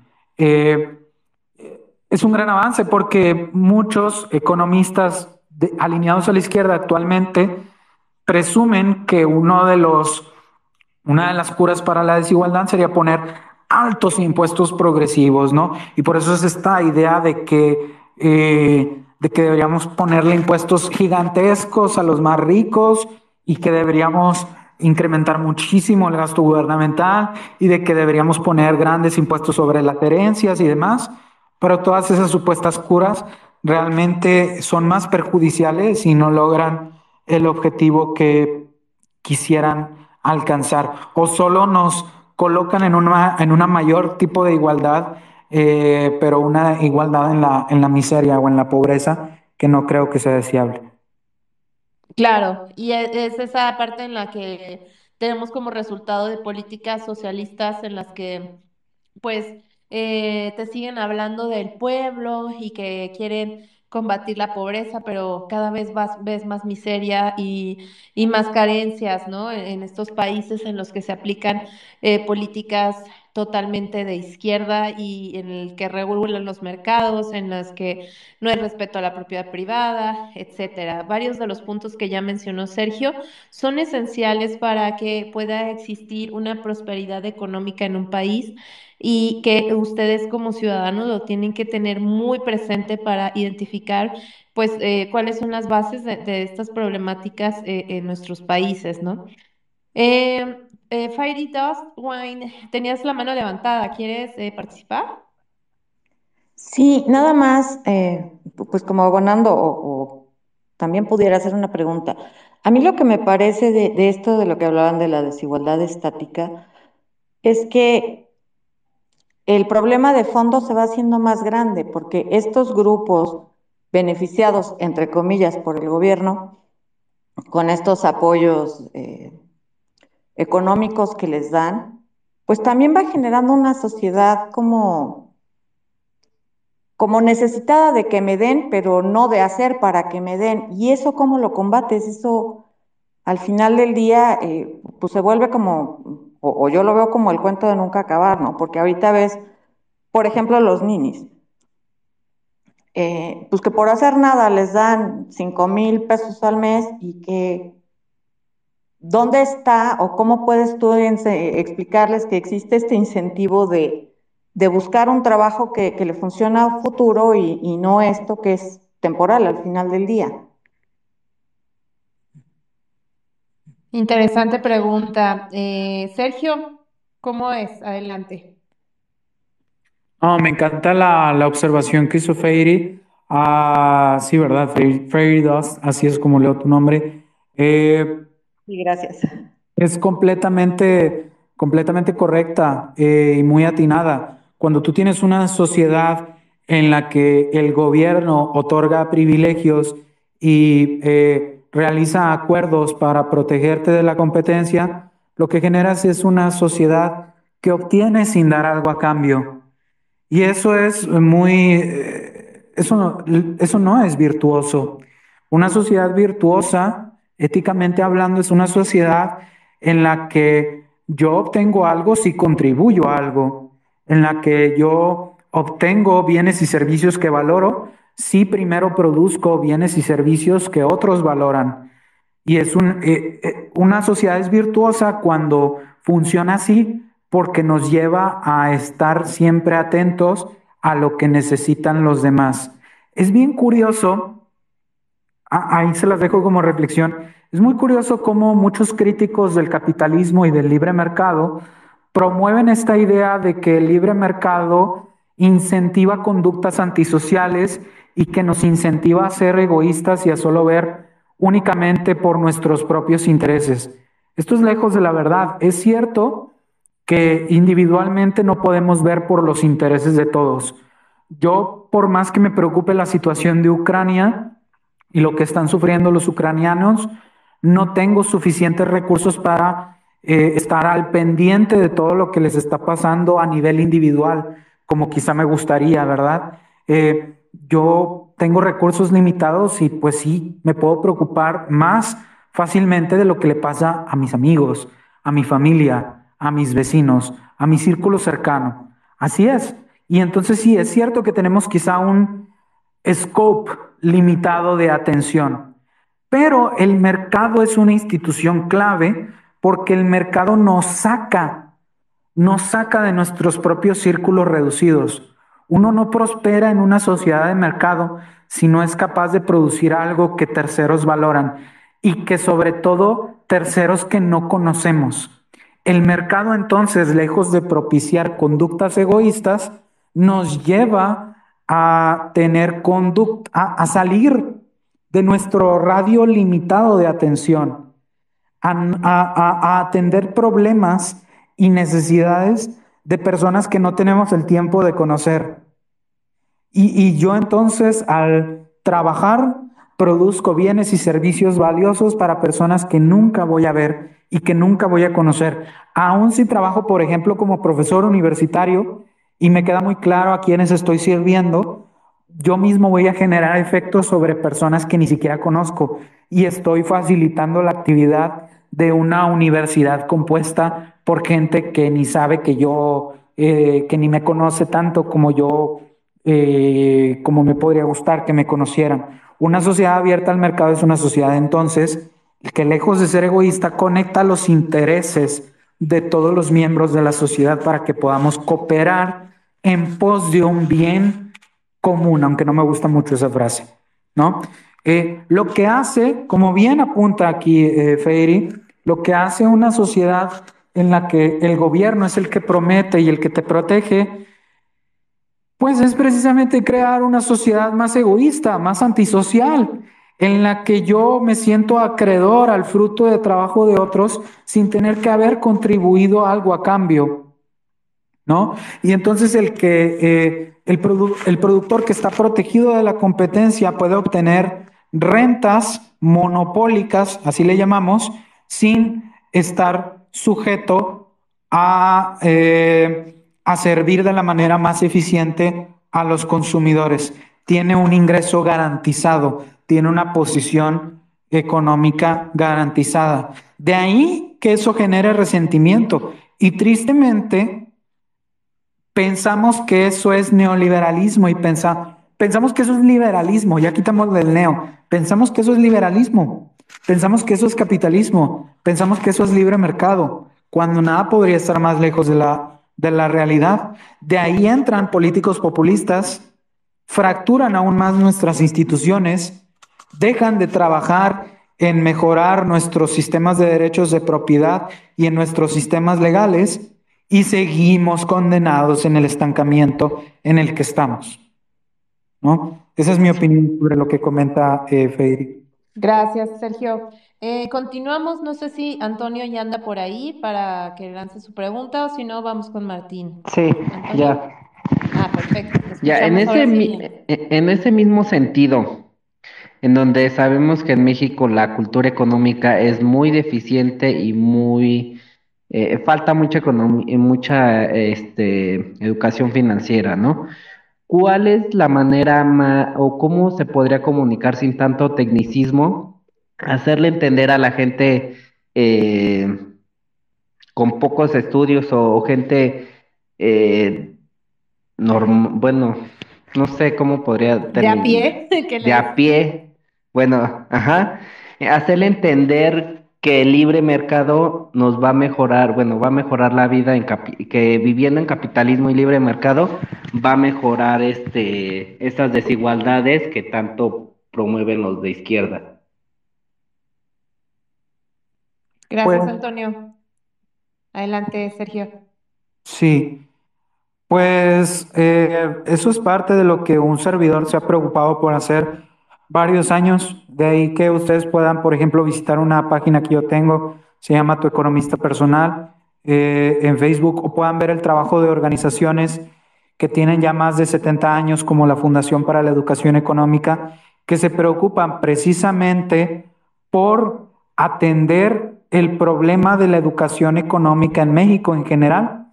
Tenemos, sí, un gran déficit de cultura económica. Incluso tristemente podemos recordar que a inicios de esta administración, una revista académica que teníamos por parte de eh, eh, eh, por parte del Fondo de Cultura Económica, trimestre económico, pues cambió totalmente de administración y tomó un giro totalmente de izquierda y totalmente pues anti, anti, de antieconomía, yo le llamaría, y bajó muchísimo de calidad los artículos que se publican ahí. En el Fondo de Cultura Económica, el fondo en el que esperaríamos poder acercarnos más a la comunidad.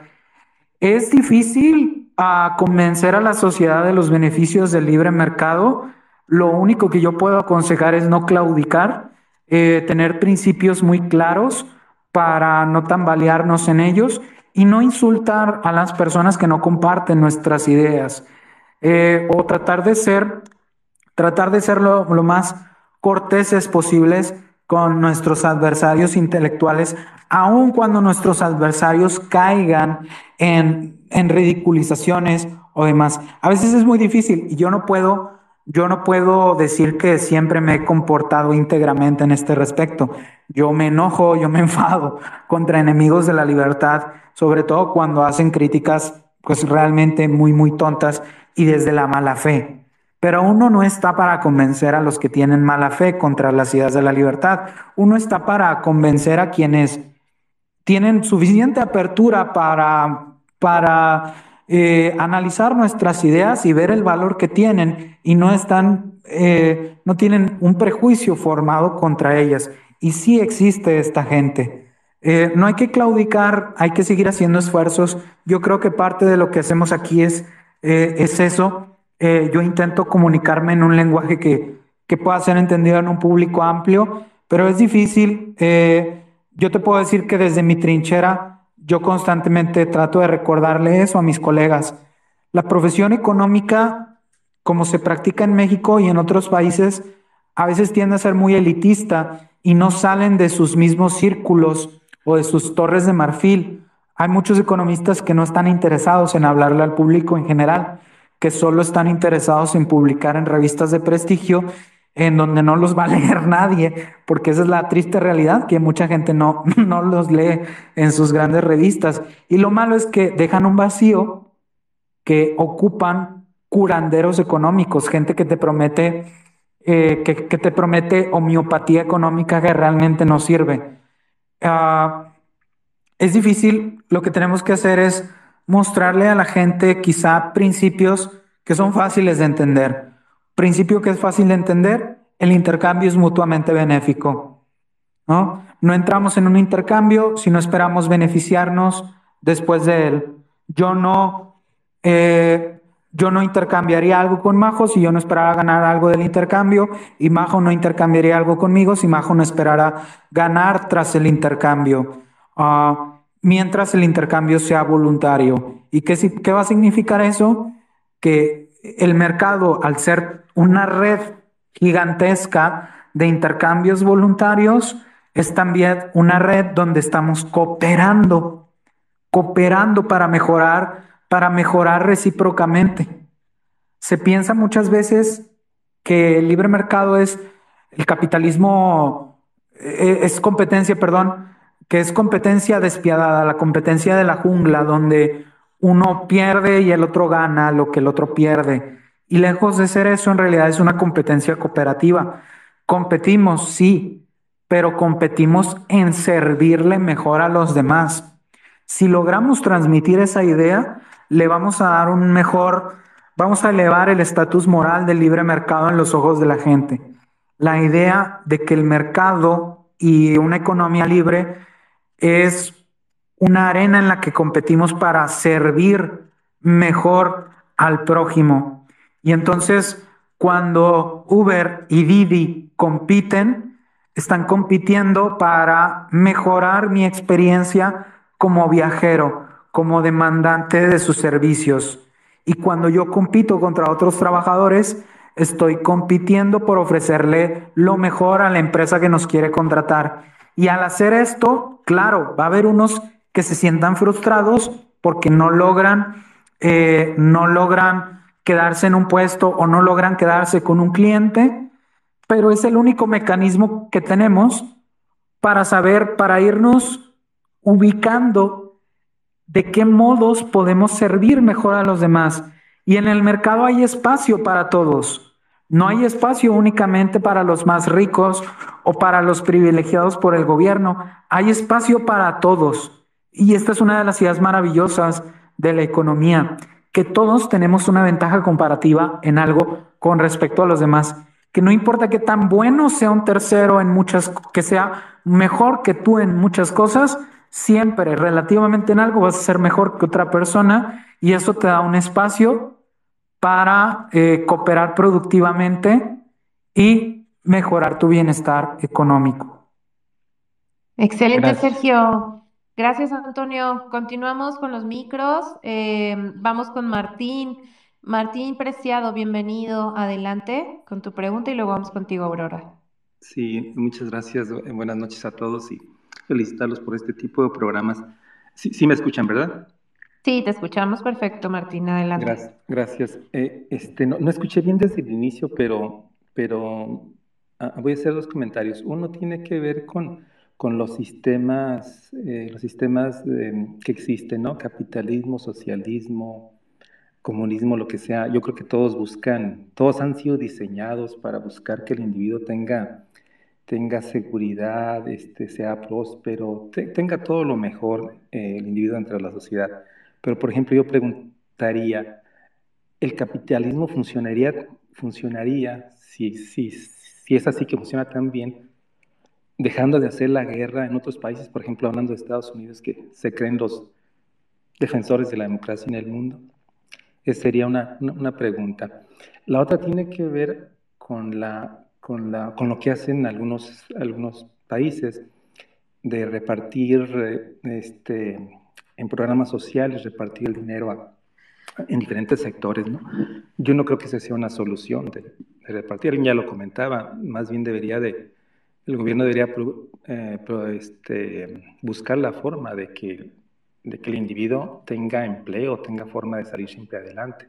Sin embargo, quiero hacerles un comentario. Hace unos cinco o seis años en una revista de las que vienen ahí en los aviones, leí un, leí un artículo de, unos, de unas personas, me parece que son, son europeos estos escritores de ese artículo, donde decían que la sociedad, perdón, eh, sí, se estaba, en, la industria se estaba, eh, cada vez se estaba haciendo más, más eficiente, eh, robotizando y automatizando muchos procesos, de tal forma que que en un futuro, hablaban de 2050, no habría empleo para toda la gente de la sociedad.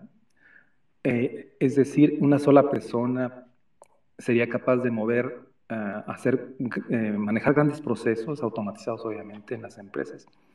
Y a esas personas que no iban a poder lograr acceder a, empleos, pues el gobierno debería proveer, de, buscar la forma de darles una, una renta. Eso lo, lo escuché hace fácil, fácil, unos seis años. Y no hace mucho, el Papa comentó eso en una, en una plática que dio por ahí, que, lo, que se debería tener acceso a una renta universal. No sé ustedes qué puedan comentar al respecto y muchas gracias por todo. Gracias, Martín. Este, adelante, Sergio. Sí, nada más si Martín me puede eh, repetir la primera pregunta porque no sé si mi internet falló un poquito. La segunda me queda claro que tiene que ver con esta visión eh, de cómo el avance tecnológico va a afectar el empleo y demás, ah, sobre todo con esta cuestión de los robots que comentabas. Pero ¿cuál era la primera pregunta en concreto? Eh, si quieres, o bueno, si Martín te la quiere decir, pero lo que entendí es de que los sistemas socialistas y capitalistas ambos tienen la intención de, de ayudar y sacar a la gente de la pobreza, pero sabemos que en la práctica y en la realidad del socialismo pues no es así, ¿no? Pero bueno, a ver, tú, tú concreta y da tu respuesta, Sergio. Ah, sí, si nada más si me permiten mm, aclarar, eh, era así, la pregunta era, yo, yo pregunto si el, el capitalismo funcionaría también, les funcionaría también a los gringos si dejaran de hacer la guerra en, en todos los países que, se han, que han hecho intervenciones que claramente son complots en contra de los países. Ah, ok, ya entiendo, ya entiendo, entiendo mejor la pregunta. Eh, no, pues un sistema económico capitalista, uh, yo diría que es uh, opuesto a la intervención eh, extranjera, a la guerra con otros países. La guerra es destructiva en muchos niveles, no solo consume vidas, consume capital. Y eso es totalmente lo opuesto al capitalismo si definimos al capitalismo como un sistema económico de derechos de propiedad privada que propicia la acumulación de capital y la innovación tecnológica.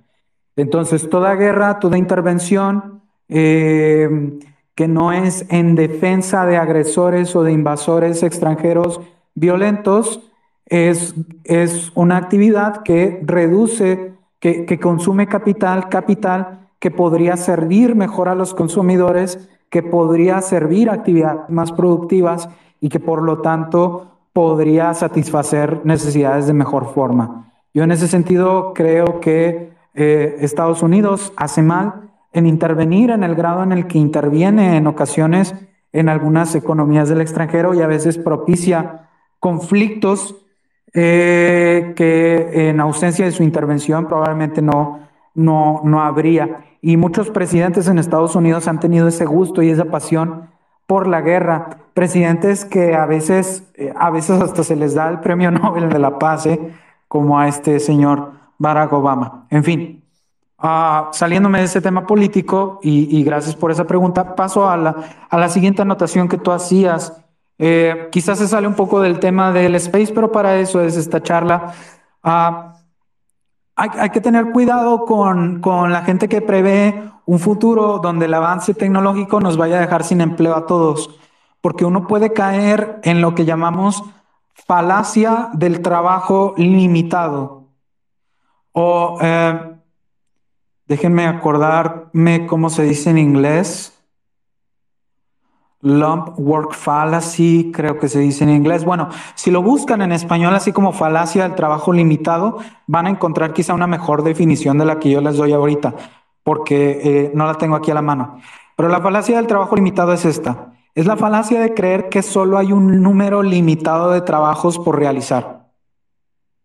Entonces, si uno cae en esa falacia, pues sí, si siguen, si, si sigue el ritmo de innovaciones tecnológicas y cada vez nuevos robots o máquinas nos ahorran trabajo, probablemente lleguemos a un punto en el que eh, las máquinas y las innovaciones tecnológicas hagan todo el trabajo que es limitado, que se puede hacer, y ya va a haber personas sin trabajo y ahí va, eso va a generar problemas. Pero noten que depende, este, esta predicción depende de creer que hay un número fijo de trabajos por hacer. Yo no estoy convencido de eso. Yo creo que hay todavía millones, casi infinitas, necesidades y deseos que no hemos satisfecho. Y que por lo tanto, mientras siga habiendo necesidades y deseos insatisfechos, y estos sigan siendo prácticamente infinitos, siempre va a haber algo que hacer, siempre vamos a poder ocuparnos en algo más. A pesar de que hay avances tecnológicos que reduzcan la demanda laboral en ciertos productos o en ciertos fines, siempre vamos a descubrir otros fines que antes no lográbamos satisfacer, pero que ahora podemos satisfacer, que antes no era rentable satisfacer, pero que ahora sí se vuelve rentable satisfacer. Y en ese sentido yo no creo ni siquiera, no, creo que es arrogante pensar que estamos cerca de un, eh, y no lo digo por ti, lo digo por otros quienes, quienes piensan así, creo que es arrogante pensar que estamos siquiera cerca de un escenario en el que las máquinas vayan a consumir todo el trabajo que se puede hacer. Creo que aún hay muchísimas necesidades por satisfacer. Y algo también muy importante que eh, apunta Hazlitt en su economía en una lección, hablando de este tipo de temas, es que los, las innovaciones tecnológicas pueden incrementar la demanda de trabajo. Pueden incrementar la demanda de trabajo. Y esto eh, ocurre bajo ciertas circunstancias particulares. Si, por ejemplo, la demanda de los productos la demanda de un producto es elástica, eso significa que un avance tecnológico va a reducir probablemente el precio de ese producto, pero que la reducción del precio va a ser proporcionalmente menor al incremento en la cantidad demandada. Y si hay un mayor incremento en la cantidad demandada de un producto, eso se puede trasladar a su vez en una mayor cantidad demandada de trabajo. Es decir, las mismas innovaciones tecnológicas, bajo ciertas circunstancias especiales de elasticidad de la demanda de un bien, pueden provocar una mayor demanda de trabajo. Esto es algo más técnico, pero es un argumento interesante que si quieren ver a mayor profundidad lo pueden consultar en el libro de Economía en una lección. Me callo para ver más comentarios. Buenísimo, Sergio, gracias. Y bueno, nada más para complementar eh, de lo que comentaba Martín. Eh, eh, finalmente, el capitalismo que nosotros mencionamos o al que hacemos alusión aquí no es este capitalismo que es manejado por los gobiernos, porque justo lo decía Sergio, eh, lo, cuando hay interferencia gubernamental para favorecer a unos cuantos, pues eh, eso ya no es capitalismo, es mercantilismo estatal, es donde ya eh, el, el, gobierno tiene interferencia y tiene control, entonces finalmente deja de ser capitalismo. Capitalismo es libre mercado entre individuos, es, es, es, es la la, parte que, que, luego por eso mucha gente utiliza esta retórica anticapitalista para decir es que el capitalismo provoca guerras y genera caos, cuando pues los que generan todo ese, esos caos y, guerras pues son estos gobiernos, ¿no? Que son los que tienen el control.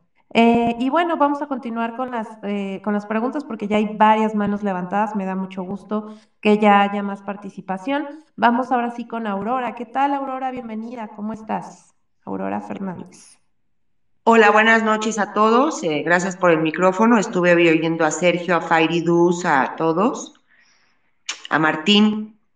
Y, me dio, no risa, pero sí me salió a, la mente decir, bueno, pues sí, a lo mejor en, el día, en un futuro no muy lejano, eh, todo este capitalismo y todo, todo este manejo de la economía eh, va a dar a lo mejor pie a que perdamos muchos trabajos, pero yo estaba pensando en México y pues en México va a estar un poco difícil porque el mexicano, con la inventiva que tiene y la capacidad que tiene de generar empleos donde no los hay, va a estar un poco complicado, a lo mejor va a ser de los últimos, porque el mexicano eh, en el empleo informal, vamos a decirlo así, él ve de qué forma hace comercio. Y si hay una cola en la carretera, me toca ahorita en puente, en, dos segundos ya salen a vender aguas, a vender papas, o sea, eh, me dio mucha risa porque digo, bueno, estamos hablando de México, ¿no? Ese es por un lado. Por otro lado, comentaba alguien aquí que, que la libertad del comercio y todo, mm, yo pienso que no podemos, tenemos la memoria muy corta. Yo pienso que no podemos dar lo que no tenemos. Eh, yo, yo recuerdo en muchas ocasiones eh, los, los que pues, nos gusta el capitalismo y la libertad de, y el libre comercio y todo este rollo, cuando ha habido problemas en México, hablando de México, eh, de pues, desastres naturales como los sismos, como cualquier cosa, pues creo yo que como su sociedad civil no hablando de gobierno, porque bueno, el gobierno siempre lo hace con, con iniciativa electoral, pero el, ciudadano de a pie, el ciudadano que, a lo mejor tiene dos latas de, de, frijoles, siempre da una. Y esa, es la, y esa es la mentalidad de solidaridad que siempre hemos tenido como mexicanos. Entonces, si yo no tuviera la capacidad económica o la capacidad intelectual para entender que si yo quiero ver por los demás, primero tengo que crearlo, tengo que tener la capacidad de, por, ejemplo, no sé, si tengo un sándwich, partirlo en dos y darle a otra persona, tengo que crearlo, tengo que producirlo, tengo que tenerlo, porque no puedo dar algo que no tengo. Entonces, ¿qué, qué, cuál es la mentalidad del gobierno, pues a lo mejor socialista? No, tú no lo tienes que tener, te lo tengo que dar yo como Estado y yo te determino si lo puedes dar a otros o no, o sea, no lo sé. No soy economista, yo mi economía la manejo en mi metro cuadrado, en mi casa, en mi entorno, y trato de entender que la economía en mi familia y en mi espacio es crear, tener, y no nada más es crear y tener, sino tener para también el día de mañana poder ayudar. Hasta aquí dejo mi comentario y muy buenas noches. Gracias. Eh, pues eh, no sé, por ahí, Sergio, si quieres comentar algo a lo que hizo su aporte Aurora. Claro que sí. Yo le quiero decir a Aurora que ella decía que no, no, no es economista o, no sabe mucho de economía, creo que dijo algo así. Aurora, con tus comentarios sabes mucha más economía que muchos que están en el gobierno federal. Yo creo que dices cosas muy atinadas eh, y que el gobierno federal no entiende. La competencia en un sistema de mercado es competencia virtuosa porque es competencia que me incentiva a mí a ver qué puedo producir de valor para los demás. Cuando el gobierno entra y dice, yo te voy a dar sin necesidad de que tú colabores en algo productivamente para la sociedad, no se elimina la competencia, cambia de forma. Ah, aquí, si quieren, les puedo dejar una regla, una, una ley de la economía que no está en ningún texto, me la acabo de inventar. Es una ley de Sergio, 2022. Eh, la competencia no se crea ni se destruye, solo se transforma. Cuando la competencia no ocurre a través de un sistema de mercado, ocurre a través de otros canales. Y lo vicioso de que el gobierno eh, entre a patrocinar a el público, al pueblo con bienes y servicios, es que ahora en lugar de competir por satisfacer a los demás, competimos por agradarle al gobierno. Y eso es muy perjudicial. Cuando en una economía competimos por agradarle al político en turno, porque de él dependemos de lo que nos pueda dar, pues lo que estamos haciendo es a competir de manera destructiva. Cuando competimos por servir de mejor manera a los demás, esa es una competencia productiva, ¿no? Yo, esa es una competencia que me motiva a buscar tu beneficio para que me beneficies a mí. Es una competencia de ganar-ganar. Pero cuando yo compito por el favor del gobierno, por agradarle al gobierno en turno, ahí yo compito para que tú no tengas lo que el gobierno me debe dar a mí, lo que el gobierno me debería dar a mí. ¿Sí? Ahí yo compito por perjudicarte a ti para beneficiarme a mí mismo. No es necesario ser muy listo, ser muy inteligente para prever que ese es un camino a la autodestrucción de una sociedad a largo plazo o, eh, o al menos al estancamiento económico. Estancamiento económico que, retomando la idea de todo este espacio, nos lleva a gobiernos populistas, a mayor inseguridad y a menor libertad y seguimos ahí en el círculo vicioso a ver, de cuán, a ver para cuándo salimos de él. Gracias, Sergio, y gracias, Aurora. Continuamos. Vamos con Aarón Sepúlveda, que fue quien nos compartió eh, este tweet que, leímos hace rato. Adelante, Aarón, bienvenido. Oye, disculpa, ¿sí me escuchan? Sí, te escuchamos. Ah, perfecto, pues estoy en restaurante, se puso difícil lo del, del, micrófono. Este, ah, les iba a decir nada más porque me llamó la atención que empezaron a hablar de que si los Estados Unidos tendrían el mismo tipo de economía si no fueran intervencionistas. De hecho, casi todos los semestres siempre enseño que es precisamente desde que empezaron las intervenciones en, el, en Afganistán y en Irak que el desarrollo económico se, alentó bastante y por eso se tuvieron que inflar las burbujas este, financieras de, del real estate. Este, la guerra literalmente es lo opuesto al, al, desarrollo económico. Si quieren ver a Suiza, si quieren ver a Singapur, ellos utilizan todos sus recursos para desarrollarse no para quemar recursos y quemar capital en las guerras. Entonces, este, a esa idea de que las guerras ayudan, literalmente lean a Adam Smith, el punto era, de Adam Smith era a responderle o reaccionar en contra del mercantilismo y del colonialismo, porque las colonias y el militarismo sacan recursos fuera de áreas productivas y se utilizan simplemente para imponer poder.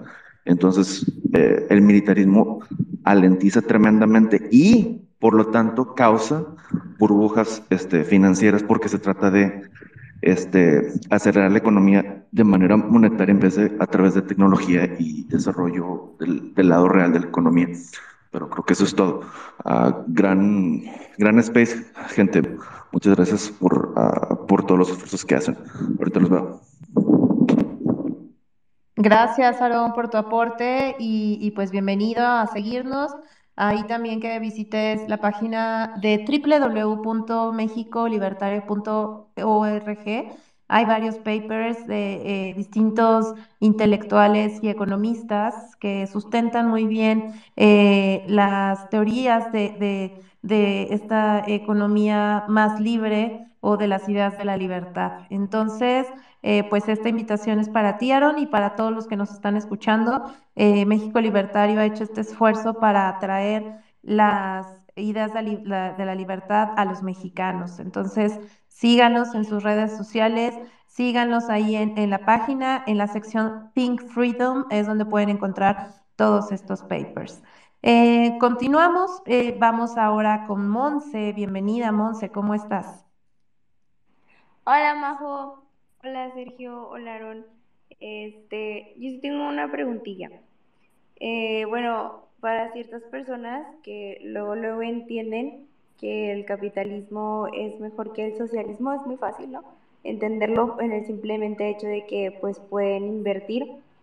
Están estas otras personas, o sea, ya está esta otra parte económica este, de las personas que ya piensan un poquito más de lo lógico y se van en cuanto a, a las inversiones, ¿no? Este, no sé en qué problemas me voy a meter, no sé si lo vayas a poder explicar rápido, si no, después me, me mandas un mensaje y me explicas, pero está esto de, de lo que es la inversión, o sea, la especulación más que nada.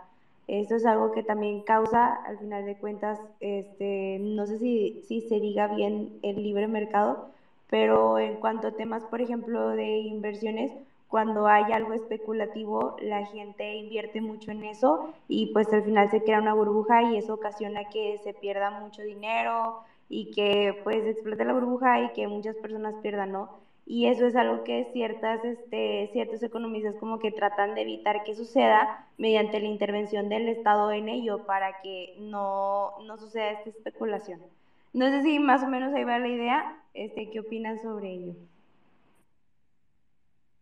Gracias, Monse.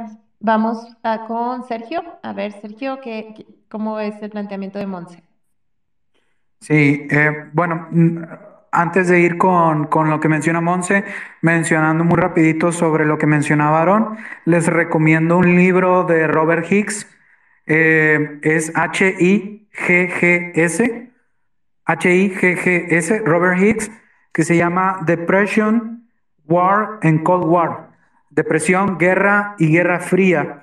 Es un libro magnífico porque lo que hace Robert Hicks en ese libro es mostrar que contrario a una tesis popular eh, de economistas incluso como Paul Krugman, la Segunda Guerra Mundial no fue benéfica para Estados Unidos. Hay una idea muy popular de que la Segunda Guerra Mundial fue lo que sacó a Estados Unidos de la Gran Depresión porque hubo un gran nivel de gasto público y las cifras del PIB mejoraron. Y ese libro está fenomenal porque desmiente todo eso y muestra cómo esas cifras del PIB son engañosas y que el PIB deja de tener sentido cuando refleja cifras de guerra.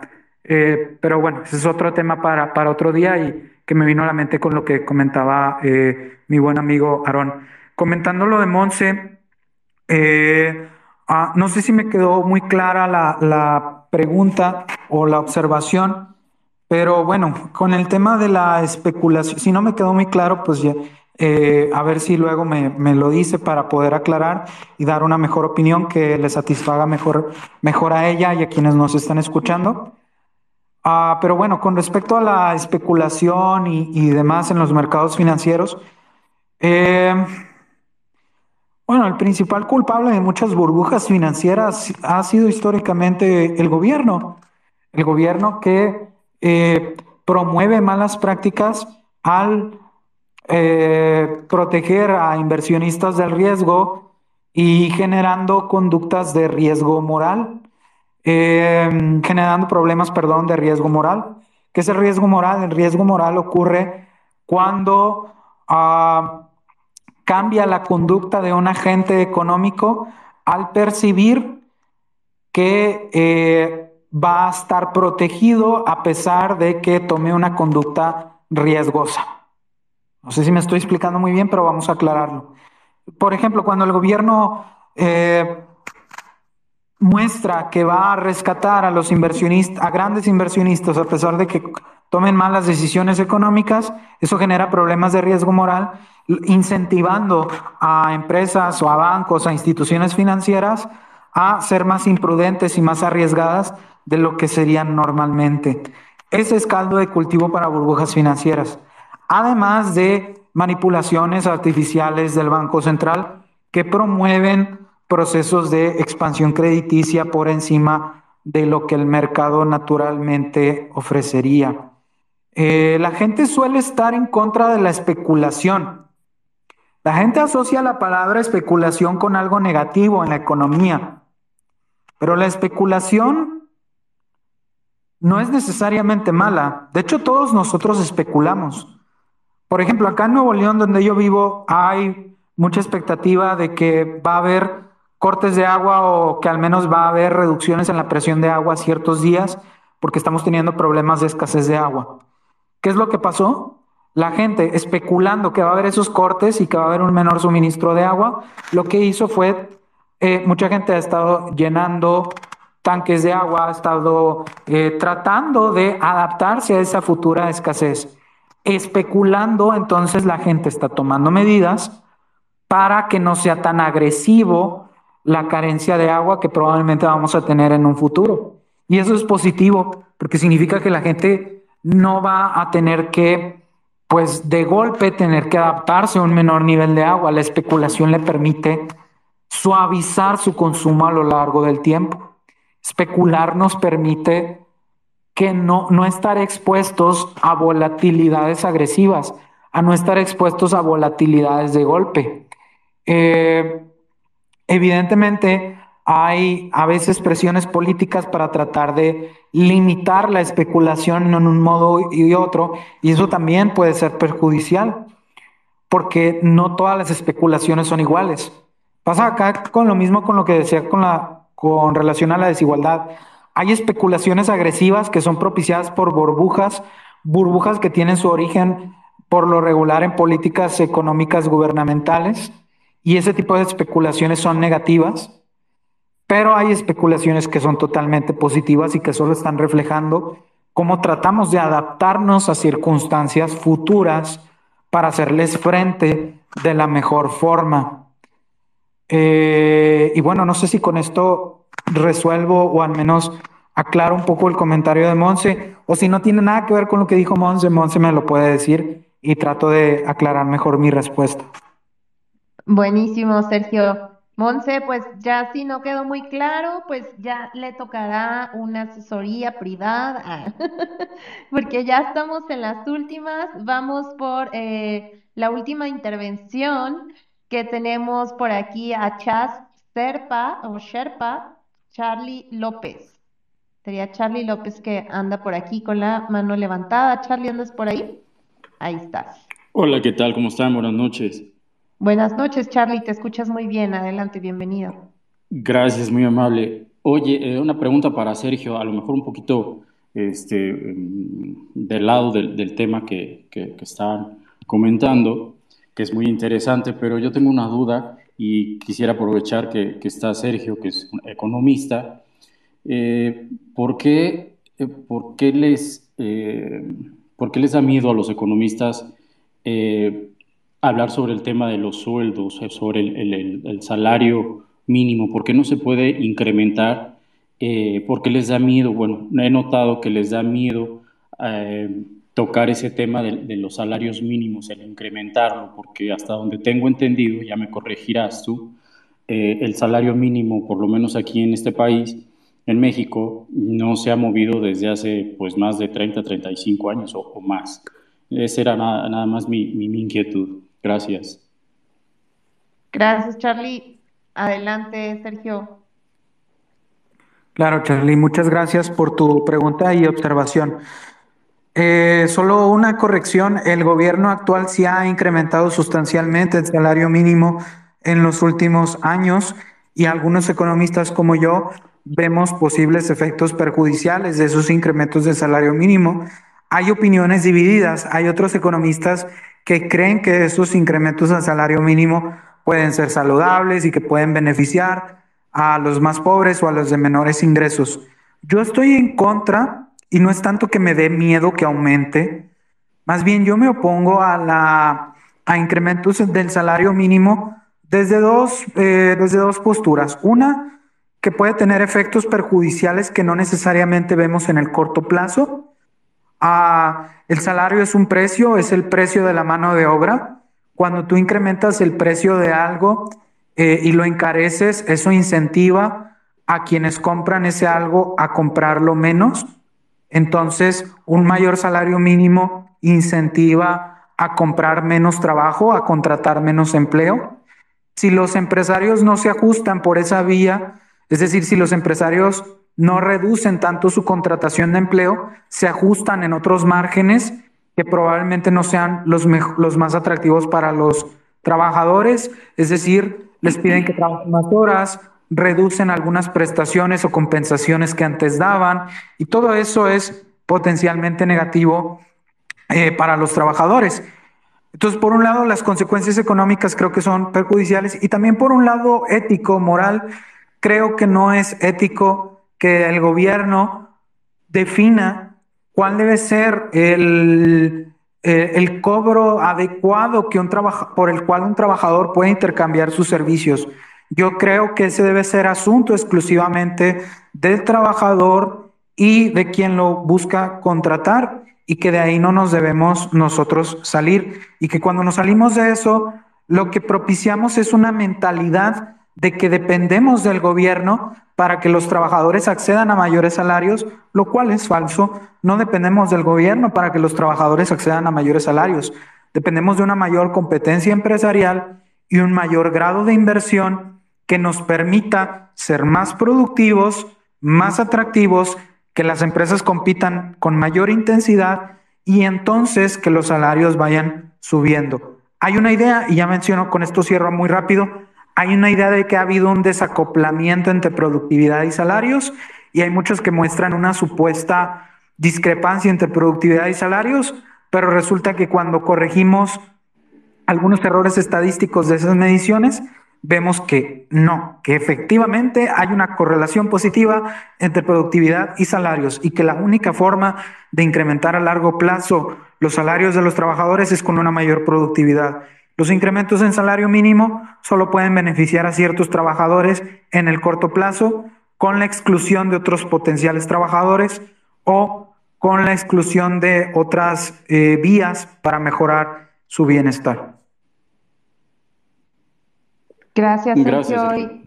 Y, Charlie, nada más como un dato, igual para que lo tomemos en cuenta, eh, cuando nos hablan de que queremos ser como las economías de primer mundo, que, que ponen, a, por ejemplo, a los nórdicos, en los países nórdicos eh, el salario mínimo no existe. Allá, eh, pues, apuestan porque el, el, el empresario sea el que compita por medio de prestaciones o, o de ofertas laborales que, que, que, se, que, ofrezcan en el mercado y no sean impuestas a través del Estado, ¿no? Entonces, si queremos tener economías tan prósperas y mucho eh, más, em, más beneficiosas para los ciudadanos, debemos de voltear a ver qué es lo que aplican en estos países y no, no tienen que ver con imposiciones del gobierno, como serían los salarios mínimos.